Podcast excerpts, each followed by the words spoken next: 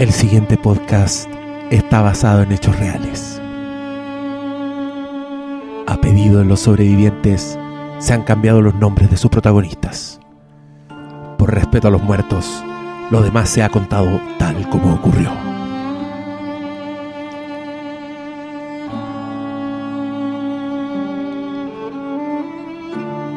Bienvenidos a este solemnísimo, importante capítulo del Flimcast. ¿Cómo están cabros? Muy bien. Me acompaña el pastor, ¿Qué tal? el, el consagrado, consagrado, Consagrado. autor, ya un concientizador, un, un rebelde de, Sí, las de redes- escritor. de las redes sociales. Un, sí. Claro. Un reivindicador, un reivindicador del gobierno de Michelle Bachelet. El último bachelover. El último, claro. Después de. No, es como chica, chica de pelo rosado lover. Sí, claro, claro. Esa es la wea. Mi señora está feliz con ese título. Sí, Sí, deben estar ahí. Deben estar No. ahí. Mala hora que le abrimos. No, me, me- me gusta el, me gusta el mote de ciudadano. Ciudadano, el ciudadano No, Salas. Me permite hablar de películas que no verían bajo otras circunstancias. Y me acompaña también el gran, el, el, el, el estrella también a esta altura, el Cristian Briones. ¿Cómo estáis? Bien. Pero piola. ¿Estáis estáis feliz de estar en este podcast, no? Tú le La, tenías la ganas verdad es que rato. sí, hace rato. Yo diría Yo que más de un año. Yo también le tenía ganas de este podcast. Yo decía, ¿cuándo, ¿cuándo vamos a hablar de esta wea? Y... y se dio, po. Pero ya pasó tanto tiempo que se me olvidaron todas las weas. Sí, pero tenemos, que no. tenemos a Salas que la tiene fresquita. Tú le- ya hay dos semanas. Yo la terminé de ver el, el día del censo. el Y 19. empezaste a verla hace dos semanas. Dos semanas. Sí, Ah. fueron, fueron dos semanas de... Y antes había visto Legión, si igual fue todo en cadena. Claro, pero al revés. Pa- pa- Ah, sí. tú, lo primero que viste Sí. fue Legión. Ese fue tu primer Claro, yo, contacto yo, te- con ver, yo tenía, yo tenía pendiente Fargo porque las recomendaciones venían de todos lados y de distintos tonos. Y dije, bueno, como muchas series, la voy a ver, la voy a ver, la voy a ver, t- tampoco es tan larga. Y por de formación profesional empecé a ver Legión, porque, ¿Por qué? porque X-Men, digamos. Y, y al final terminé viendo Legión por, por la autoría, por el autor que me encontré. Ni siquiera por el personaje. Empezaste, ya, empezaste a ver Legión por. por Claro, Asumamos porque- nuestro- por, por nerdismo y Ya. terminé viéndolo por literatura. Y nada, pues aproveché el impulso y seguí de largo y, en, y vi los, los 20 capítulos que tenía pendientes de Fargo y claro, confirmé un montón de cosas. De hecho es particularmente interesante la experiencia de ver Legión eh, porque uno en Legión hay un Noah Hawley desatado. Noah Hawley es el autor de quien vamos a hablar hoy, que es el productor ejecutivo, creador, escritor eh, de, de esas dos series, de Fargo y de Legión. Eh, y es, es heavy porque uno parte viendo Fargo y se nota la contención. Está ahí el, el so- tipo. sobre todo la primera. La primera temporada de Fargo es muy contenida, eh, pero a medida uno sabe para dónde va en el fondo. Y, y es curioso porque a lo largo de su obra, de las tres series, o sea, las tres temporadas de dos series, y un piloto ya de, de la tercera temporada de Fargo, que también lo vi. Ah, Sí, ¿Lo, terminaste? estoy on fire. Eh, es heavy porque él es muy de. A ver, el raconto es una figura literaria que se utiliza para volver atrás en el tiempo de una manera extensa. No es un flashback, que es lo que estamos más acostumbrados a ver en audiovisual. El flashback es muy habitual en audiovisual porque es un fenómeno que se da. El flashback es cuando un personaje recuerda algo, tiene imágenes de, de un recuerdo, una escena que, es de tiempo antiguo. ¿ya? El raconto es un, es un recuerdo largo. Y esos son recursos literarios. Y el raconto, por razones más o menos obvias, no se usa mucho porque en audiovisual te saca. Si tú te vas atrás, independiente de que ponga un cartelito que diga cinco años atrás, ¿cachai?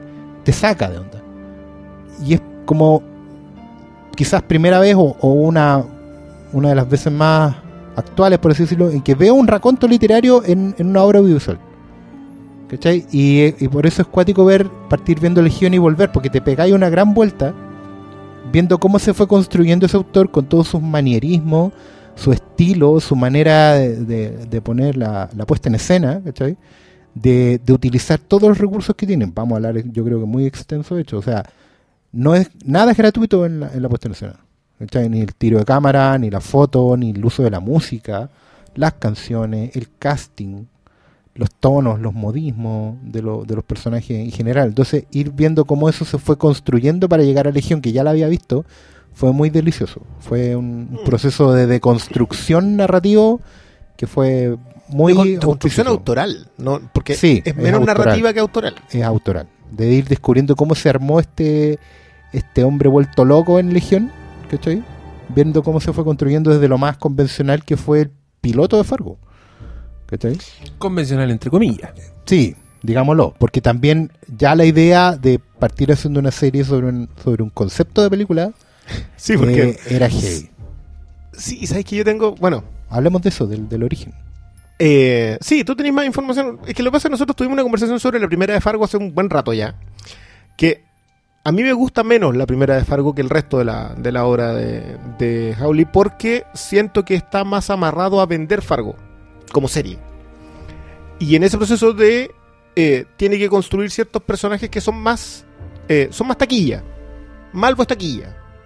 Un Claro. personaje, un personaje que es entrador, que, que el tipo malo malo. el, el psicópata cool. Negan, El- digamos. el, malo cool. Claro. Digamos, es inevitable. eso. entonces siento que e- en eso me fallan ciertas cosas en la primera de, de Fargo. Fallan, pongo una comilla acá Son- son- brutalmente yo son, son como concesiones. Sí, sí, pero es- claro, lo que tú decís que tú ves Legión, que es donde ya está ya, ya está depurado, y no sé si desatado, yo diría que depurado. Mm. Eh, y después vuelves a revisar la otra, en el caso de lo que hiciste tú, y probablemente ves cómo se fue construyendo. Cuando yo empecé viendo la primera de Fargo, yo no, no vi esas ligeros detalles quizá, que, que quizás valoro más en la segunda. Lo hablábamos hoy día en la tarde a propósito de que yo creo que eh, si hay una serie en donde está construida por el, para el protagonismo femenino, es Fargo. Es Fargo. sí. Eh, y es súper raro, porque en realidad todos los protagonistas, entre comillas, son el Patrick Wilson en la segunda, la- el mismo Martin Freeman y el eh, Billy Bob Thornton en la primera. Como que no se, no se termina por notar, pero siento que la construcción siempre estuvo ahí.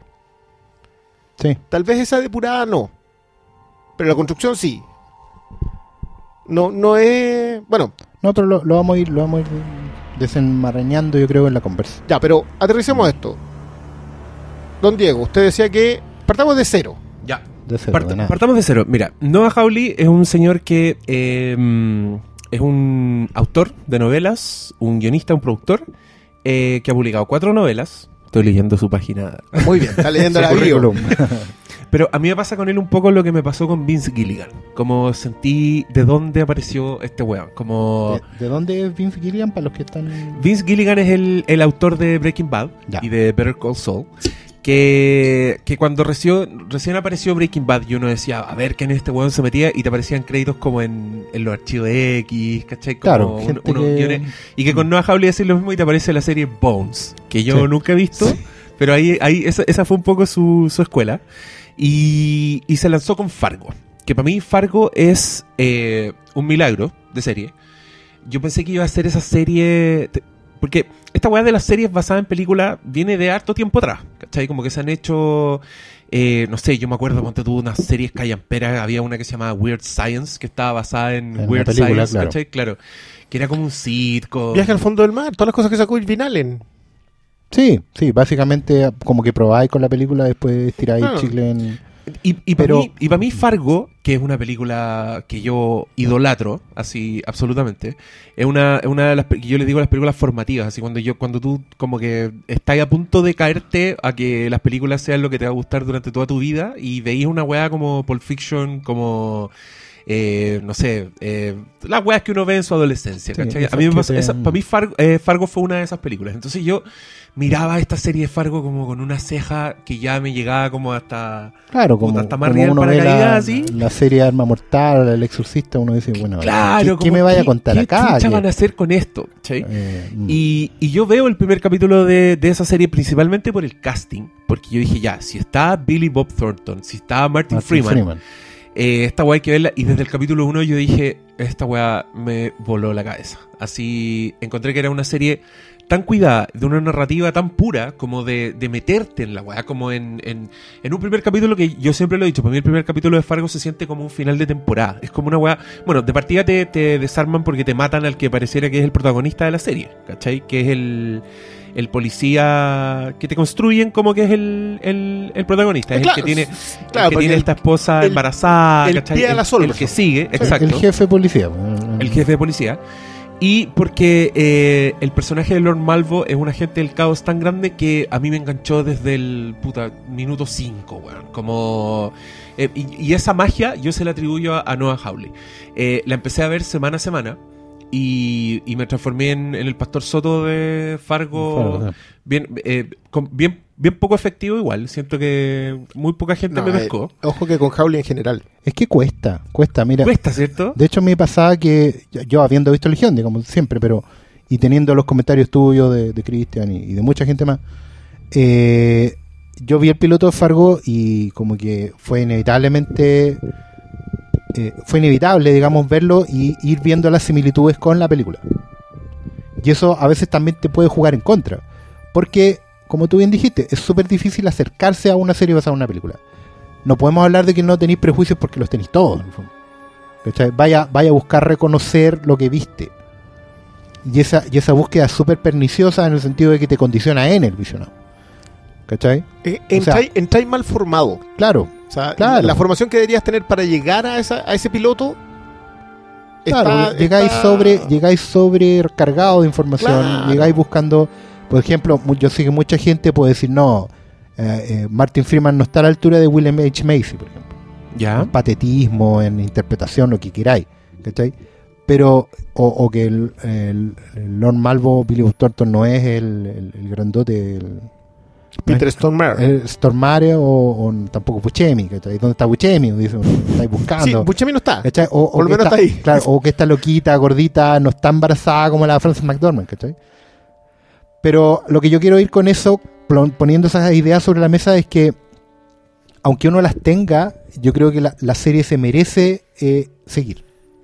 O sea, yo creo que el piloto te da. Te da, yo creo, yo también creo que se, se, se logra zafar un poco de eso, pero si aún así no están convencidos, yo sugiero que sigan. Porque el piloto no pone todas las cartas sobre la mesa, que es impresionante weá. Y ahí es donde uno empieza a decir, oye, la, la- la narrativa, la pizarra que debe tener este weón.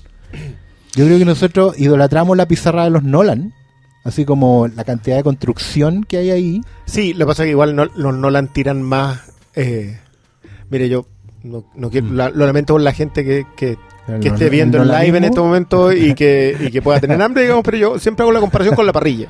Eh, Eh, Howley hace un. hace- o sea, agarra un lomo vetado y lo va cocinando a poco. sí. Y los Nolan te tiran desde choripán hasta, hasta pimentón con huevo. La, la, parrilla de mercado, la, parrilla la uruguaya. eh, Pimentón con huevo, la te- pero, hace la parrilla completa. Y, y que yo la aprecio bastante. Yo con, el, con el tiempo he ido tomándole. De hecho, en la parrilla completa todos comen. En la parrilla completa todos comen. El lomo, los vegetarianos ya quedan fuera. Claro. Y se, y se quedan varios fuera porque implica esperar. Sí, O sea, y yo iría a Lola, Alejandro Nicolás la está viendo también, un un amigo que sí, tenemos un nosotros. en el amigo local. común. Y él llegó al 9. Que para mí el 9, el episodio 9 es el es, es de esos momentos en la primera temporada de Fargo en que tú decís, ya lo, loco, ¿qué onda? O sea, ya, ya se, se reventó todo y no entendís para dónde puede ir, que, que no sea un desenlace así impresionante. Ah, mm. Pero para llegar al 9 tenéis que haber visto 8 episodios antes. Sí. Y 8 episodios es el 80% de la serie que estáis viendo. Que es como, no sé, pues, como Claro. ver 3 horas, 3 horas 20 Pasaste- el padrino. Pasaste el punto que de no retorno. O sea, a esa Claro. altura te sale más fácil terminarla. Es que yo siento que el piloto tiene eso. Mm. Siento que el piloto tiene esa capacidad de decirte, acá se corta. Si, si lo que se te vendió a ti no es suficiente, no, no lo intente. Que es mentira, inténtalo igual. Porque, Sí. porque la satisfacción es mucho más grande al final. Pero, pero lo que tú decís a propósito de lo que no tiene de, la, de Fargo la película. Eh, porque está todo a medio a medias tintas. Yo siento que eso es parte del pitch, de- de- del, del proceso de venta. Ofrecerte un personaje, pero no. Ofrecerte el personaje de los Cohen, pero no. Sí. Estoy- y, y te aleja. Yo, yo siento que, sobre todo yo para mí termina la primera temporada y yo no siento que Fargo, la serie, tenga nada que ver con los Cohen. Puedo hacer un paréntesis porque creo que es muy importante No sé como si pregunta. nada, pero no. Como pregunta. Yo estoy completamente de desacuerdo con eso. Pero ya, vamos. Pero quiero hacer un paréntesis al respecto. mira. Cuando, cuando uno, cualquiera de nosotros, vende Fargo, voy a volver a mis tiempos del videoclub. Recomendemos Fargo, una película que se llama como Pueblo. Perdón, recomendemos Fargo. La película. Los Coen, no, no, la película, la película. ¿Cómo, cómo vendemos Fargo? Porque, porque ¿a qué va esta pregunta? A que destilemos el concepto Fargo. ¿Qué es Fargo? Listo, vamos. ¿Cachai? Ya, sí. Es que antes de eso, porque ahí nos vamos a meter súper profundamente en lo que es la serie y lo que es la película, yo quiero darte como mi impresión ignorante de lo que era Fargo. Dale. ¿Cachai? Cuando yo estaba viendo y gozando Fargo, yo estaba sintiendo que Fargo era el fan fiction más espectacular que yo había visto en mi vida. ¿Cachai? Da. Sentía que era eh, una weá que de alguna forma le había sacado el alma a la película Fargo y había hecho una adaptación de su tono, de sus temas y de su sensación en general. ¿Cachai? Como yo, a mí nunca se me va a olvidar esa sensación de estar completamente perdido viendo Fargo, no sabiendo para dónde iba la weá, que es el momento en que Peter Stormare se echa al paco. ¿Cachai? Sí. Cuando los weones acaban de secuestrar a la esposa de William H. Macy y los para un paco y tú decís, conche tu madre, y Buscemi trata de sobornarlo y el otro weón agarra una pistola y le dispara en la cabeza y el muerto cae ahí al lado. Yo, yo, para mí ese fue el momento, eh, la dimensión desconocida. Sí, el punto Porque total. tú entras ahí a otro espectro, ¿cachai? Y la serie Fargo era una weá que constantemente me llevaba a ese punto, ¿cachai? Al punto de, ¡pum! Concha tu madre, ¿qué está pasando aquí? Y para mí el mérito, lo que lo hace único y lo que, y, y que para mí es una de las gracias de los Cohen, es que te lo hace con personajes que son súper improbables, que son súper eh, marcianos, que son casi dibujos animados, y que en el caso de Fargo son todos tontos. ¿Cachai? Como. Y a mí que la serie mantuviera esa weá, para mí ya era un mérito así increíble. Y además, era una weá que capítulo a capítulo tú podías anotar en una libreta las referencias a las películas de los hermanos Cohen. Sí. O sea, es una chupada de. Yo creo que es la serie más cinéfila que existe solo por eso, ¿cachai? Por la reverencia. Y es una reverencia que va más allá de los Simpsons, de cuando Maggie le pega un, un palo a Homero Es y que lo no es hacen obvia, como eh, psicosis, eh, ¿cachai? No, Mm. esta weá es como del alma, es como del espíritu, del tono de la weá. Por Y- eso me y- interesaba que habláramos de lo que es Fargo, el espíritu, qué Sí, es el y, core. y- y ahora, y ahora, ahora vamos para eso, porque yo en exclusiva para el podcast me conseguí el pitch de Noah Hawley, cómo Noah Hawley le vendió la serie a, a la cadena, cómo Bacán. dijo cómo transformamos Fargo en una serie. Y lo que hizo el weón es demasiado inteligente. El weón lo que hizo fue como explorar las dinámicas de Fargo y decir cómo eso se, podía traspasar a una serie. Y lo que hizo el loco fue, ¿cómo se hace una serie de Fargo? Y el weón dijo, se transforma en un show de policías. ¿Cachai? Ya. Pero esta weá no es Columbo, no es una película donde. eh, no es una película sobre March, sobre el personaje de Francis McDormand, donde ella resuelve. Porque si tú ves esa película, esa loca aparece en el 30% de la película. Sí. Fargo no es una historia de policía, es una historia de crimen. Y lo que el weón dice es que los hermanos Cohen toman Fargo, le ponen Fargo a la película, pese a que la película transcurre en Minnesota, no transcurre en Fargo. Sí. Porque para los Cohen, según Noah Hawley, Fargo es un estado mental. ¿Cachai? No es un lugar geográfico. Y ese estado mental es donde la maldad pura choca con la inocencia y con los personajes que encarnan el sueño americano de una ciudad perdida como Fargo. ¿Cachai? Entonces lo que dice Noah Hawley, lo que bien dice Noah Hawley, es que la película Fargo se trata de un monstruo, de un ser que es el mal absoluto, el mal absoluto, de seres humanos tentados con el mal y de seres completamente buenos. ¿Cachai? El Juan dice que todo en Fargo sale de ahí. Y lo que el loco propone es hacer una serie antológica. Que el- desde el principio el Juan dijo, esta weá no va a ser una serie, va a ser antológica, van a ser 10 capítulos a contar una historia. Y lo que el loco dice es que va a ser un show de policías in the Twilight Zone. Va a ser policías entran a la dimensión dimensión desconocida. desconocida. ¿Cachai? Y eso en la temporada 1 de Fargo está demasiado claro. O sea, los policías, la. ¿Cómo se llama? Solverson, eh. Molly Molly. Solverson. Molly es como el bien. Malvo es el mal así, pero una weá. El weón es un demonio. O sea, to- falta que los weones entre huelan azufre cada vez que Sí. entra. Y el y Jerry, eh, o sea, el Martin Freeman es Jerry Landegard. Es el weón que en su tontera. Y- y no- y no es el único, torpeza, hay varios más entre Se medio. tienta con el mal. Sí. ¿Cachai? Esta weá se sigue en la segunda temporada calcado, pero en la segunda temporada está mucho más enmascarado. O sea, al punto de que tú no tenés claro quién es el demonio hasta que el weón finalmente se alza y es el personaje Hansi. ¿Cachai? que es el weón que es el, El mal. indio. Que es uno de los mejores personajes de la historia de la televisión. Por la concha de su madre, vean esta weá. Y, y yo cuando, le- cuando leo este pitch, yo ya estaba así como, ya, yo veo a Noah Hawley así, un abrazo, loco, mi riñón, lo que quieras, necesita un órgano, aquí estoy. Y otras metáforas de pleitesía más gráficas que Ya, ustedes pero- se pueden imaginar. Pero vamos a esto mismo. Yo, esa lectura que la encuentro, o sea, creo que define perfectamente a Fargo la película. Responde a la pregunta de qué es Fargo. Y mucho a los Cohen como cineastas. También. Porque, Sí, de hecho, porque No Country for Old Men tiene exactamente es, el mismo, eso, el mismo es la misma clave. dinámica y el loco te, te lo ejemplifica incluso con Racing Arizona. Como que el loco te dice que Nicolas Cage es el bien, es como... Y el motorista del apocalipsis es el mal, ¿cachai? Y en esa película es como... Sí. Claro, y tú... eh, y si veis esa el loco siempre dice, dice, el bien nunca le gana al mal. El bien se pega un rajazo. Por eso le gana o, o queda al empatado mal, como el caso de Tommy Lee Jones. Claro, claro.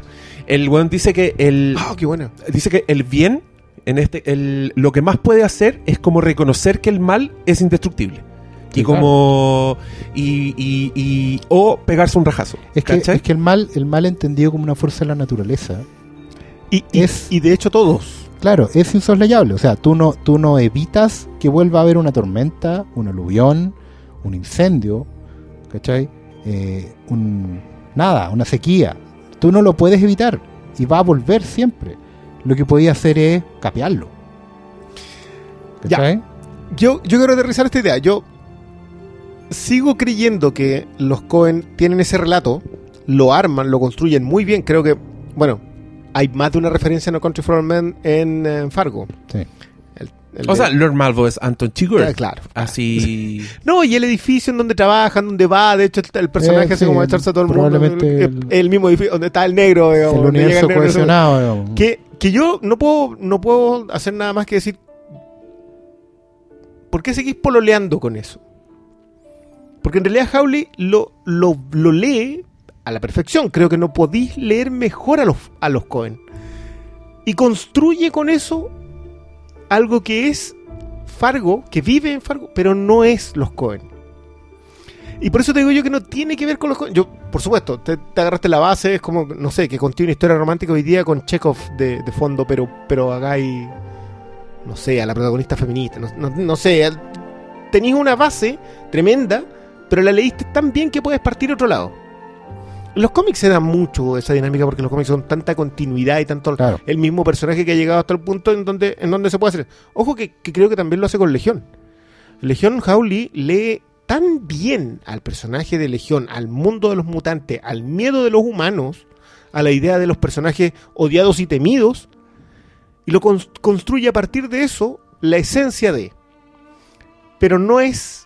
Pero Legión sigue siendo Noah Howley de la misma manera que Fargo, Sí. la serie, es Noah Howley a pesar de tener estas otras Todas dos bases. cosas, mm, Yo creo, yo creo que se va. Por eso, por eso quizás me incomodan tanto los guiños. Lo del maletín. Lo del maletín a mí me sacó de la serie. Yo- a mí me costó mucho volver a entrar. A- no en serio Sí, mucho. Pero ojo, Pa' que mí- yo vuelvo por Molly. fue un momento así que yo Claro, dije, porque es "Conche guiño". tu madre". no es que no es guiño po, es, es una es- te dicen que la serie es una secuela en ese momento O sea, no es, es, un- es en el momento en que te das cuenta que yo no, yo no me voy, pero ni a palos a vivir ese sector. Porque a pito de nada voy a terminar Sí. Es que procesado en, Es que en es una el punto salchicha. también, pues, ¿cachai? Eh, Mira, yo cuando hice la pregunta a Fargo porque cuando yo vi esta película, de hecho ya es como un aniversario, un 30 aniversario. No, ya, ¿Cuándo? ¿El 96 o no? 96 Si es del 96. ya, pues, De hecho, yo 20. lo- ya, pues, son 20. Soy, acuérdate, yo no soy bueno con las matemáticas. pero no exageremos. No se acuerda que el año pasado se lo pero dije weón, aniversario. sorry 21 años Eh, es como es la mitad de la vida. chucha gracias O sea, tenéis que- mira, yo esto es lo que Yo me la pasa vi a en la propósito, mitad de mi vida. a propósito de lo- del, del, del encontrón que tuve con, con, con lo de George Whedon. Que yo de verdad pensaba, hay mucha gente hoy día en, abanderada de muchas cosas que no había nacido cuando empezó Buffy. Claro. Hoy día hay gente consumiendo Fargo a la que tú tratáis de venderle Fargo que no había nacido cuando los Cohen habían estrenado Cuando fue, Fargo. cuando fue el momento. Mira, pero a eso voy. Esto es una, una historia de- de- del pasado. Pero hace mucho tiempo, en una lejana galaxia, eh, la posibilidad de contar historias desde Chile con identidad propia no existía. Quiero ser súper claro en esto. O sea, hoy en día nosotros consumimos cine chileno, cómic chileno, literatura chilena, ficción bestseller chileno, que están muy nutridos de, de- de- de elementos locales. ¿Cachai? Hoy día los autores han llegado a un nivel de madurez en que te pueden presentar personajes que son reconociblemente chilenos sin ser el Guasomán, ¿cachai? Ni, ni Condorman, ni puro Condorito, ¿me entendí? O sea, hay, hay, un, hay una cuestión que justamente mucha gente no sabe, que no existía antes. Cuando yo vi Fargo, la primera impresión que me quedó es que eso podía haber pasado en cualquier pueblo del sur de Chile. Porque la lógica de. Ustedes saben, la lógica del outsider, de estar fuera de. En, una tierra de nadie, ¿cachai? Eh, amplía las posibilidades al infinito. ¿cachai? Chiloé es lo que es porque está lejos, porque es inaccesible. Y una vez que está ahí adentro no podéis salir. Chile es tan grande, sobre todo hacia el sur, también para el norte, pero hablemos más del sur porque, Porque nos cuadra el porque clima. nos cuadra el clima. ¿Cachai? De ahí no. Si, si ustedes revisan la crónica roja histórica en este país, Sí. está lleno de crímenes Fargo. Y en ese momento a mí la, la cabeza se me abrió al nivel de decir, bueno, hay cosas que son superiores a la, a, la, a la lejanía geográfica. No es que en Estados Unidos las cosas pasen porque es Estados Unidos. Simplemente estas cosas pasan porque somos humanidad. Y es lo que pasa, por ejemplo, hoy día, los últimos 10, 15 años con el Nordic Crime. ¿Cachai? Que es una cuestión que el- el- todas las cosas que pasan en, en Nordic Noir. Suecia, el Nordic Noir, claro. Todo lo que pasa en Suecia, Dinamarca, los nolanistas se acordarán de Insomnia, por ejemplo. Eh, eso no podía haber pasado en otro lado. La cosa es que yo con Fargo sentí que las posibilidades de contar historias que no fueran en Nueva York o en San Francisco se abrían al infinito. O en París, si queréis ya. ¿Cachai? De que podía armar una, una épica tremenda y hubo una tragedia a niveles eh, sofoclísticos, si se quiere, weón, de tragedia griega pura, en un pueblito chiquitito de cualquier parte del mundo. Entonces, cuando yo vendía Fargo en el videoclub, digamos, la idea era un poco la. Yo trataba de decirle a la gente: mire, este es un- una, una historia, un crimen terrible que podría haber pasado en la casa del lado donde vive usted. Y nunca se hubiera enterado. Y cuando Howley, tú me lees el plot de Howley, puta. Tipo, era eso. Y, Pero no, este y lo es, hace. es aún más certero lo que tú decís, porque el loco en el pitch también se refiere al, al cartel, al principio de la película Fargo, en que los hermanos Cohen falsamente dicen que es una historia real. Sí. Sí, sepan eso, amigos. No, No, nada. es no sean mentira. como Kumiko. Y. Pero explica esa weá. Kumiko, The Treasure Hunter, una película en que. En que una chica oriental, no recuerdo la. ¿Era japonesa? O coreana, bueno, que somos racistas, son todos no, lo mismo para nosotros, no nos castiguen. Eh, está convencida que la, la historia de Fargo es real y se va a buscar el maletín con las lucas.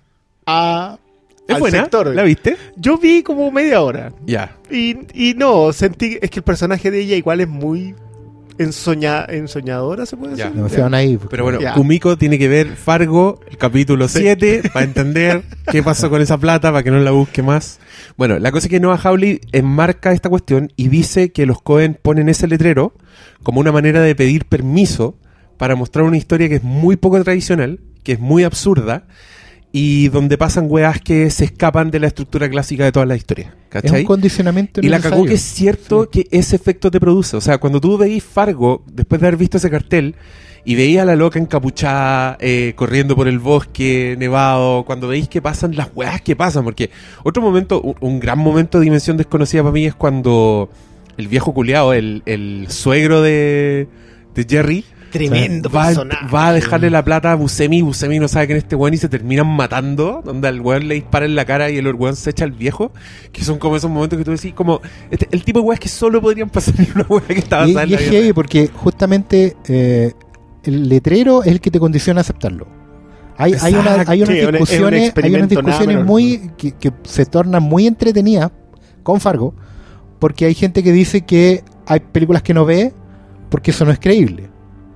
¿Cachai? Hay gente que no ve, por ejemplo, películas de fantasía donde ve una espada, un enano, no. Porque esa weá no pasa. O sea, espada sí. Y enanos Pero, también. Pero, pero- dragones pero te ya dicen no. que esa ya- no pasa. Eh, ve- ven un enano barbudo y no, esa weá no pasa. Eh, o ves un, no sé, po, un, Mira, es súper simple. Tú veías un weón en, en calzoncillo saliendo de un maletero, corriendo en la noche por la nieve, y te dices, no, esa weá no pasa. Pero con el cartel, tú ya estás condicionado a que todo lo que Sí, vas a sí, ver es sí. real. Sí. Tal cual. Tal Y ahí empezás a aceptarlo. ¿Sabes ¿Cachai? qué? A mí, a mí me pasa con. Es que yo soy muy de ejercicio de estilo en los pilotos. Ya. Yo le entrego el valor al piloto en, en- en la venta, digamos, a nivel narrativo, no a nivel de, de qué me estáis contando. Yo, en un piloto puede no pasar nada y yo igual quiero ver después si me lo contaron bien. Ya. Eh, muy mal entrenado por la televisión sindicada que los pilotos tenían que venderte la esencia de la serie, pero no la serie. No, O sea, tenían que- te- tenían que dejarte con la cosquillita de seguir después porque lo veía entre comerciales, digamos. ¿Qué es lo que me pasa a mí con el, pi- el piloto de West Wing? El piloto de West Wing, no sé si ustedes saben, pero el, el, eh, el personaje del presidente era secundario. Mm. Entonces entraba solamente los últimos 10 minutos. Entraba en el último arco y el resto de los protagonistas. Después, después claro, del tercer comercial. ¿no? claro, entonces POTUS existía recién en el tercer comercial. Y, y olvídate, entra cojo, un tipo que se cayó en bicicleta, entonces viene, viene haciendo un montón de cuestiones.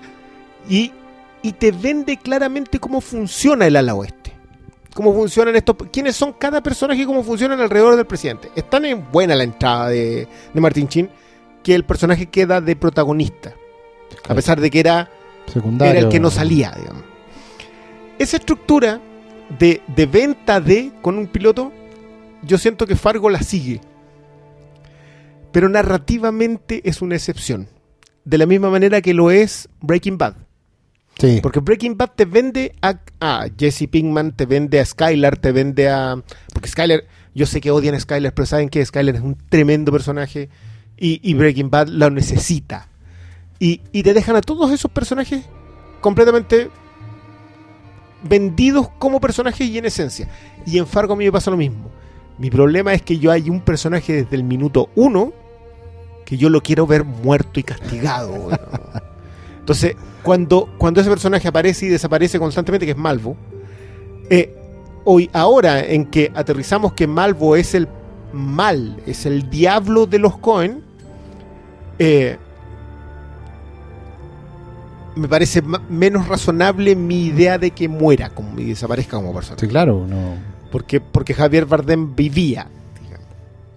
O sea, el, el mal es una constante, de, de la misma manera que la bondad es una constante. Ahora, ojo, yo creo que lo, lo arma mejor con, con el personaje del, del- del- de la rectitud, porque los solvers son lo son. Sí, lo que pasa es que. Y, que- y- y, bueno, y yo quiero aterrizar esto. Para mí, eh, ¿cómo se llama la, la Solverson? Que para mí es La Solverson. Molly. ¿no? Molly. la Molly Solvers. eh, la forma de mostrarte cómo fue construido el personaje, sentada, que, lo- que igual como está criado Jesse en Preacher, Sí. sentado mirando western. Y Sentada claro, y, y en y las viendo- conversaciones de los adultos. exactamente, y solamente escuchando, leyendo, viendo cómo era el abuelo, cómo era el papá, Sí, se construye como la personaje. dinámica de ellos. Claro. Y las carencias también. Y que no estén. Claro, porque el hecho, el hecho que ella de adulta sea como tan eh, desaliñada, por así decirlo, tiene mucho que ver con lo que pasa con su madre. Eso es fundamental. Yo, yo quiero, quiero también hacer un- un- una, una línea acá. Eh, yo creo que, que sepan los que están escuchando, yo sé que por lo que estoy leyendo también, que mucha gente no ha visto la serie. Y este eh, y eso le pone presión a este capítulo, a este podcast. ¿Por qué? Porque sí, porque tienen que verla. Porque vean. Tienen que salir convencidos de acá. Wow. El pastor los tiene que convencer. Pero eh, Mm. una cosa, cuando hablamos de esta este mal fuerza de la naturaleza, agente del caos y el bien, no es en la lógica cristiana de la- del bien y el mal. Eso es súper importante. Eh, por eso dije que el, el mal en realidad es una fuerza de la naturaleza, es una cosa inevitable. Está siempre ahí. No tiene cuestionamientos éticos. Al final el mal avanza en Fargo. Avanza nomás. Porque tiene que hacerlo. Está ahí. Crece, crece como, como, como tiene, porque tiene que crecer. Es como la materia oscura. Yo, yo me voy a permitir discrepar contigo. Ya, a ver. Eh, a mí siempre la heredera, cuando ve una araña, me pregunta si la araña es mala. Sí. Como todos los niños intentan, Sí, claro. porque lo dilucían como el peligro. Y yo insisto una y otra vez en decirle que los animales no son buenos o malos, son peligrosos, en algunos casos. Porque yo creo que el mal nunca es una fuerza de la naturaleza. nosotros, los seres humanos, somos malvados, somos crueles, somos egoístas, nos mantenemos, nos preservamos. Malvo es el mejor ejemplo de ello. Y, y igual siento que en, en la segunda temporada el personaje, ¿cómo se llama el indio? También el Hansi. indio, Hansi. No lo es. Él es un tipo cruel, es despiadado porque le responde en un código de honor condenadamente retorcido a una familia. Y cuando eso se acaba, el personaje explota en lo que fue criado, en lo que pero es humano. Es nosotros la humanidad somos malvados. Sí. La naturaleza no lo es. Por eso yo siempre discrepo tanto de la fuerza de la naturaleza. Sí es la maldad como una fuerza de la naturaleza en el ser humano. Sí somos naturalmente egoístas y por lo tanto pasamos a llevar lo que sea que esté a nuestro alrededor. Pero no es un incendio, no es una tormenta. Esos son actos naturales, digamos. Es la madre naturaleza que, se, que es consciente. El egoísmo, lo que nos convierte a nosotros, lo que nos hace a nosotros ser buenos o malos, es, es lo que es al final el quid de todo esto. Entonces, sí creo que estos son personas que son particularmente egoístas. Si te fijáis, lo que, lo que define muy bien la tentación, lo que te tienta a ser malo, es tu propio egoísmo. El martillazo del, del piloto Sí. es tu propio egoísmo. Pero que ahí yo hago una diferencia.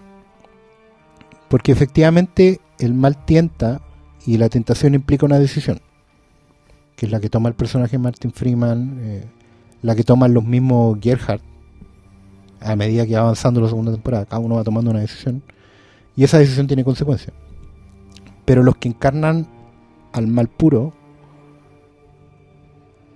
esos son, son humanos, es verdad pero están sometidos y empujados por un sino que es trágico. Y en ese sentido yo sí creo que son fuerzas de la naturaleza.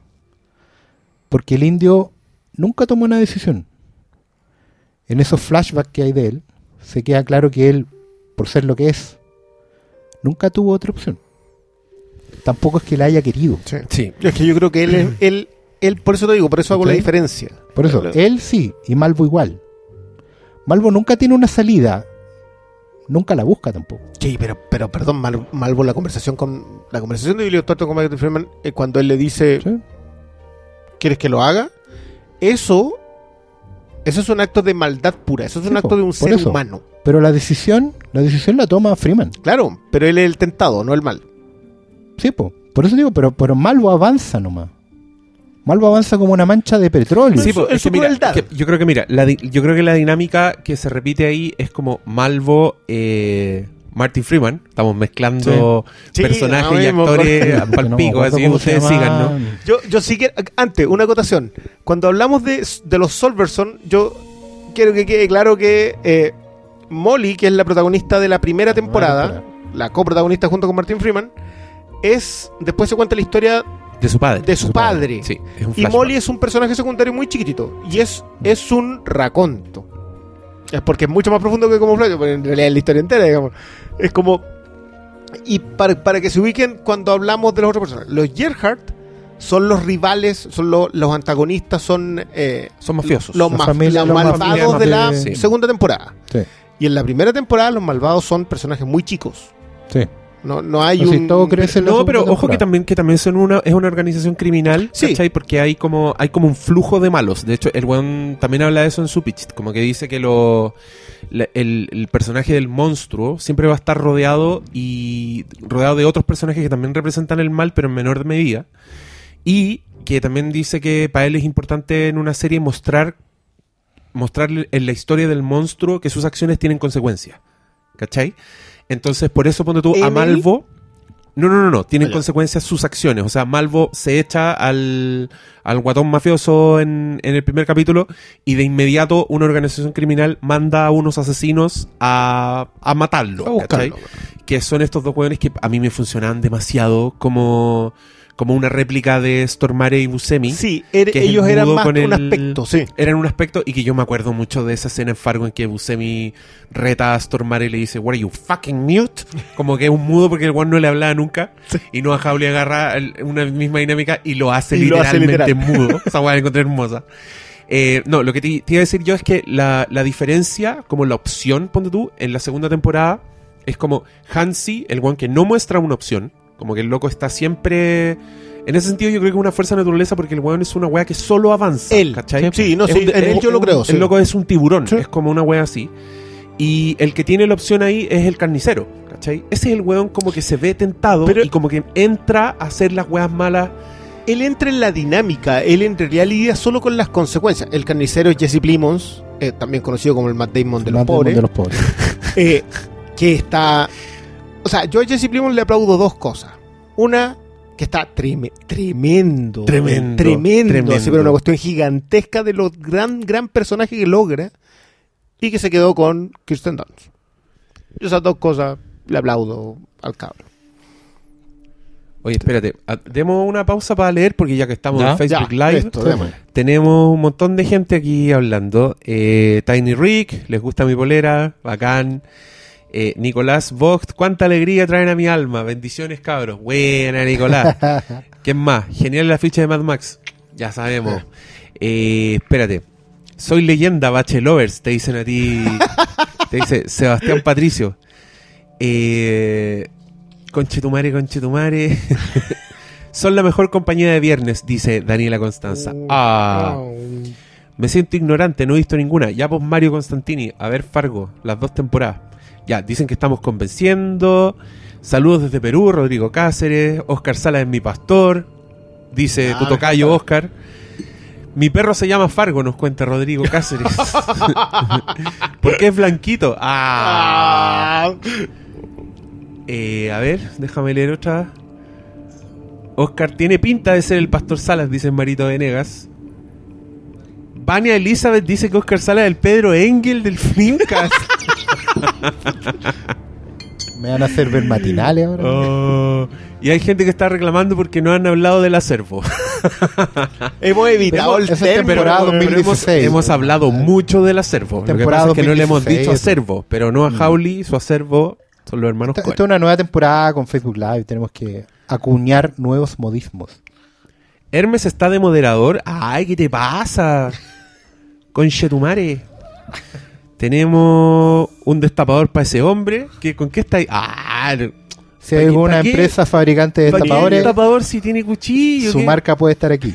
Ahí me los deja todo romo de las weas. Pues O después sea, tengo eso que- sin usar el filo. pues, Ah, ya, no usar el filo. Ustedes ya. podrían saber en qué universidad aprendió eso si la, la institución quisiera colocar su marca aquí. Oye, pero ¿Ah? yo, yo quiero decir que en esta casa si hay destapadores. El que el hombre no los busque es wea de él. ¿Ya? Hay cosas que son... Pero no destapaste eso. No, tranquilo, teni- tengo que dejar que se... Tení la- su te- en la. Ah, tiene Que son técnica. fuerzas que de me la que me naturaleza. la traje en, la, en el bolso. venían en la bicicleta. Ya, bacán. Eh, S- Alejandro Arzúa dice, Salas usa palabras de más de tres sílabas. No cualquiera hace eso. Para Es el que- estípido. Y Juan Carlos dice, necesitamos que Hermes nos haga un diccionario con las palabras difíciles que usa Salas. Ya, pero ¿cómo? ¿Y cómo le- qui- Un poquito de por favor. ¿Cuál O es sea, la palabra difícil? ¿Cuál es la palabra difícil, Alejandro? ¿Qué A mí no, me saltó ninguna. a, a mí me da problema que una esdrújula ya haya pasado a ser difícil. Sí, tres sílabas. Eh, o sea, sobre esdrújula ya te lo puedo empezar Ya, a creer. claro. Pero esdrújula nomás no.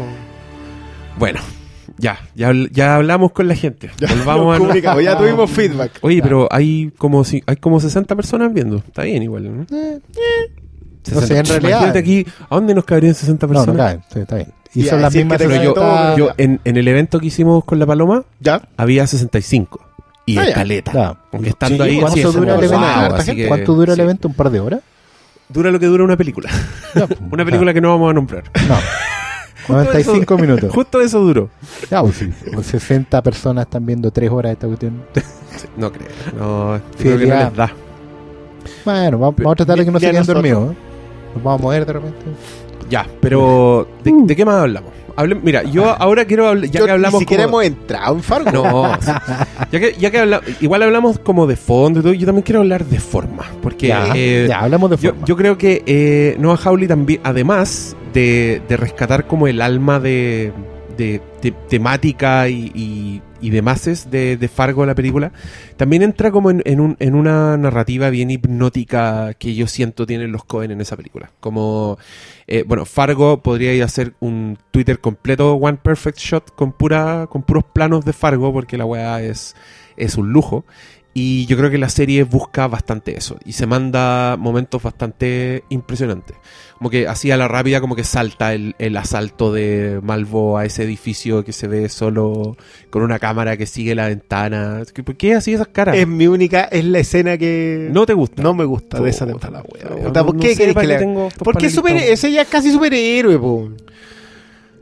O sea, mira, yo, mi mayor problema con la primera temporada de Fargo es que cualquier tipo que lleve una placa es un imbécil. ¿Ya? No hay nadie que se salve excepto Molly, hasta la traición del último episodio en donde también la dejan como la mina que no puede solucionar nada. Es mi problema con la primera temporada. O sea, yo, yo a mí lo de Malvo me saca porque siento que ese tipo de personaje está demasiado adornado a diferencia de... De hecho, la teoría de la fuerza de la naturaleza sí está en el indio, pero no está en Malvo. Porque, porque lo adornan demasiado, le colocan demasiado, le tiran brillitos para que, pa' que, Yo que creo, digo. yo creo que lo de Malvo en ese sentido es una, una concesión. Por eso yo siento que hay, hay, una, hay una progresión entre la 1, la 2 y Legión. Eh, en la primera yo entiendo, independiente de que las comparto o no, que a mí me parece una, una buena... Hay convencionalismos que son para enganchar a la gente. ¿cachai? Hay una weá que... Cosas que tenéis que hacer. Eh, a mí, por ejemplo, el, desenlace de la primera, hay cosas que no me gustan, como quedaron. ¿Cachai? Que, eh, por ejemplo, particularmente tienen que ver con el montaje. Hay cosas que están demasiado extendidas para lo que viene después. Para lo que yo sentía que No Harley podía construir después. También hay manos de directores. Digámoslo que No Harley no dirige todos los episodios. No es un no es que haga películas de 10 horas. ¿cachai? Es productor y showrunner y escritor. También no de todo. Ojo. No, Hay varios capítulos. Tiene, tiene unos guionistas que trabajan con él y, y directores que trabajan con él. tampoco ¿Cachai? Legión. No, tampoco, tampoco. Hay, hay gente trabajando en, en el teleplay, digamos. De la- Pero yo, yo sentía que en la primera eran concesiones que, claro, yo ya había visto el resto, lo que, a lo que a donde podía Claro, llegar. lo- ¿cachai? claro, tú llegaste Eh, donde, claro. Donde ya está depurado. que- ¿no? Sí, pero lo de Malvo yo siento que era más un, un psycho para la galería, ¿cachai? Tiene esas cosas que sí, po, es- el tipo es bacán. Te podía hacer una polera de Lord Malvo al final del día, ¿cachai?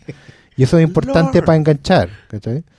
Eh, pero pero yo creo que son están dentro de incluso para niveles muy exigentes son súper aceptables yo encuentro que que esa escena por último mira esa escena podría funcionado la del edificio la, la matanza del edificio podría haber funcionado mucho peor por ejemplo con una cámara videojuego en un, un- en- en- en un Ya. shooter si la es cámara lo suficientemente elegante para que, para que no funcione Claro, más mal, Claro. digamos, ¿no? Por último, uno puede sentir que sí, no, Harley que lee cómics y esa weá es muy de spirit. ¿ya? Will Eisner Will hacía Eisner eso, te construía historias con ventanas. Ah, usted lee los cómics de él y hay un cómic, por ejemplo, entero que es un edificio y las secuencias son lo que va pasando en las distintas ventanas. ¿Cachai? Que de Ahí tení, es, es una, una joya y con lo cual puedes enseñar sobre cómo se narra. por supuesto.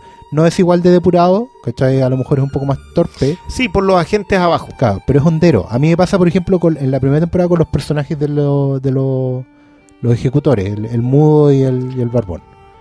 Que incluso tienen un tema musical hondero. ¿Cachai?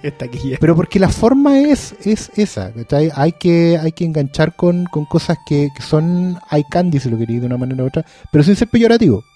¿Ah? No, no encuentro que sea... Es distinto a, a- a lo que estamos mal acostumbrados últimamente a ver en- mucho en el cine. Hay co- cosas que son eh, pa, pa- cariñito para el ojo nomás, ¿cachai? Aquí son espectaculares para el ojo, pero además, y eso es lo bueno, que están igual en función de la historia. ¿Cachai? Porque independiente que, que lo de Malvo a ti a lo mejor te pueda sobrepasar en el sentido de, de construir un personaje que es un super villano, ¿cachai? Eh, y, con, e- y en ese mote, eh, igual lo que pasa con él y lo que hace es parte de la construcción dramática que va a desembocar en el final. Y te va a dar ese espíritu espíritu fargo. ¿Cachai? Podría haber sido distinto, podría haber sido gratuito. Yo- no, yo, siento que lo es porque no, no sé si Malvo necesitaba ser vendido a ese nivel. Pero ¿por qué hablamos de vender un personaje como tan avanzada la temporada? Como yo lo veo como No, una no, no, yo- progresión. Yo, siento- veo como Yo siento, sí. Yo, es que si estamos Digamos hablando de un no es personaje vender que es una personaje. fuerza de la naturaleza, a mí, yo no entiendo por qué no te gusta. Bueno, son gustos, no, no se explican. No. Pero para mí, el momento en que se desata la furia de un demonio y se muestra de forma tan elegante, para mí es muy satisfactoria.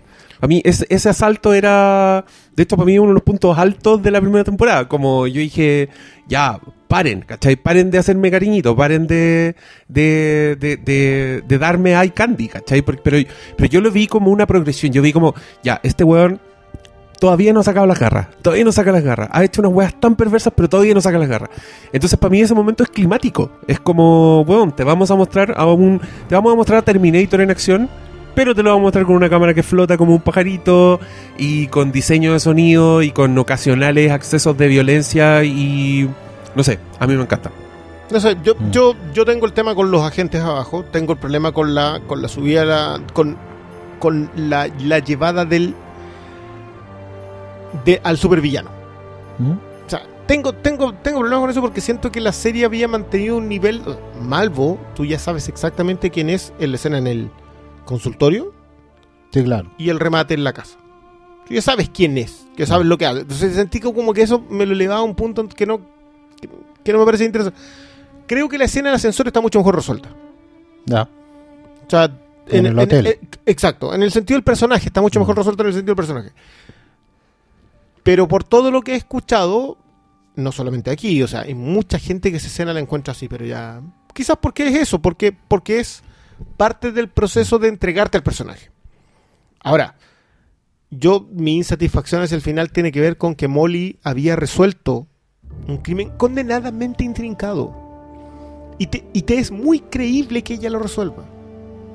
Porque, porque va tomando pequeños detalles, porque, porque tiene el bicho que le pica que dice, no, esto no está bien. Este no hizo esto. Es una mezcla de investigación con intuición y deducción. Exacto. Y, y- Que- y te- y te funciona como un personaje más Que encima lleva uniforme. que, ojo que es un clásico de Conan Doyle. El verdadero Holmes Sí. funciona de esa manera. Es un porcentaje de tincada, un porcentaje de investigación y un porcentaje de deducción. Nunca es menor. ¿cachai?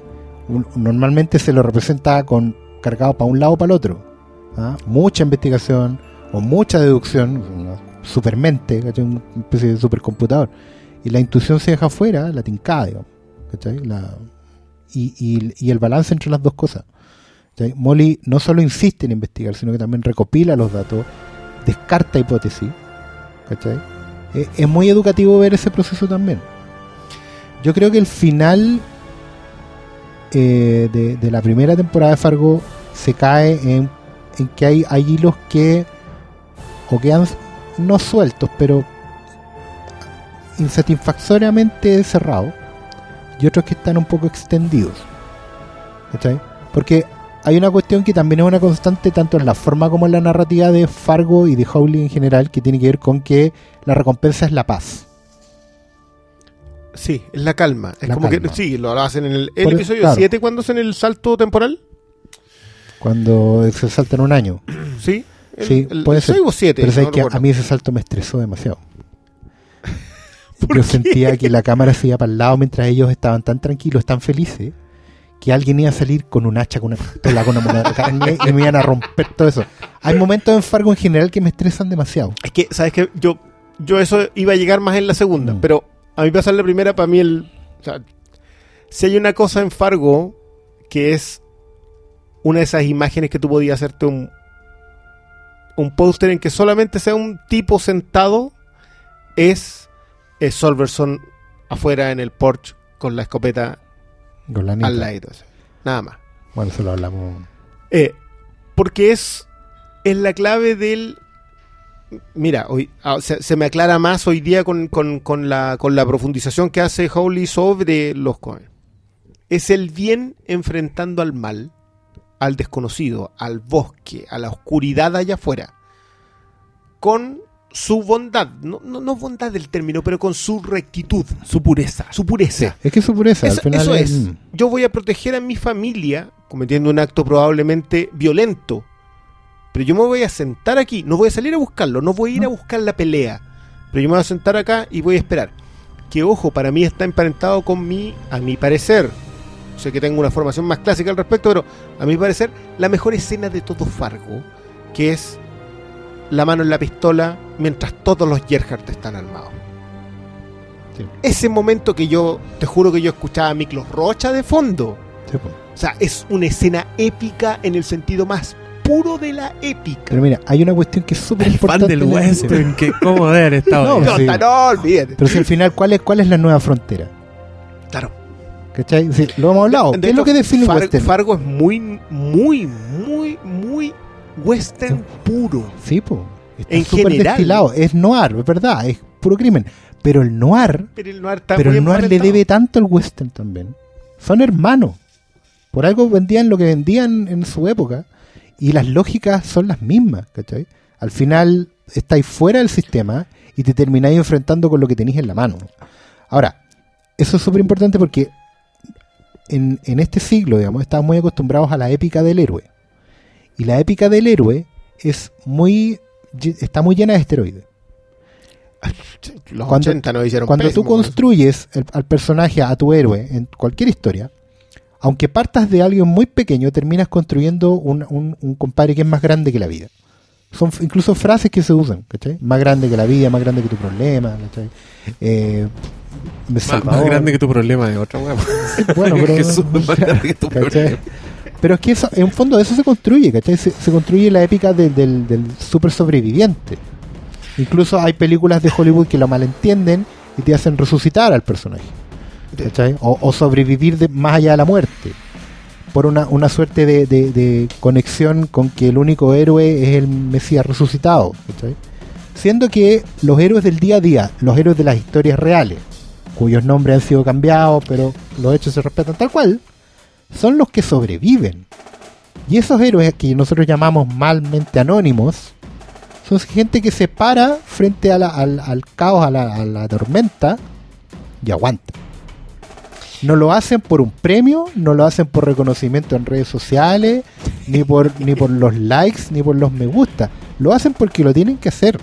Mira, ¿Cachai? yo, una de las cosas cuando, cuando mm, me lo pasé más consumiendo eh, western clásico y cine bélico clásico, antes de, antes de llegar a la conclusión de que el cine bélico clásico pierde mucho ante el cine bélico post-Vietnam.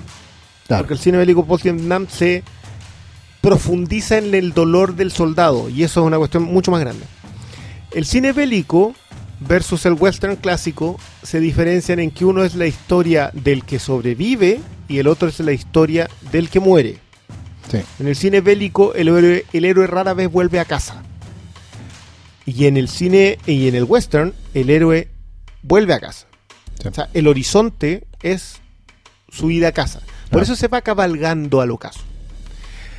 Yo siento que, que una de las gracias del noir es que entendió que estos personajes, porque ya, ya digamos, la idea del héroe, tú puedes hacer lo que quieras con él, no hay tantas cosas que puedas hacer con él.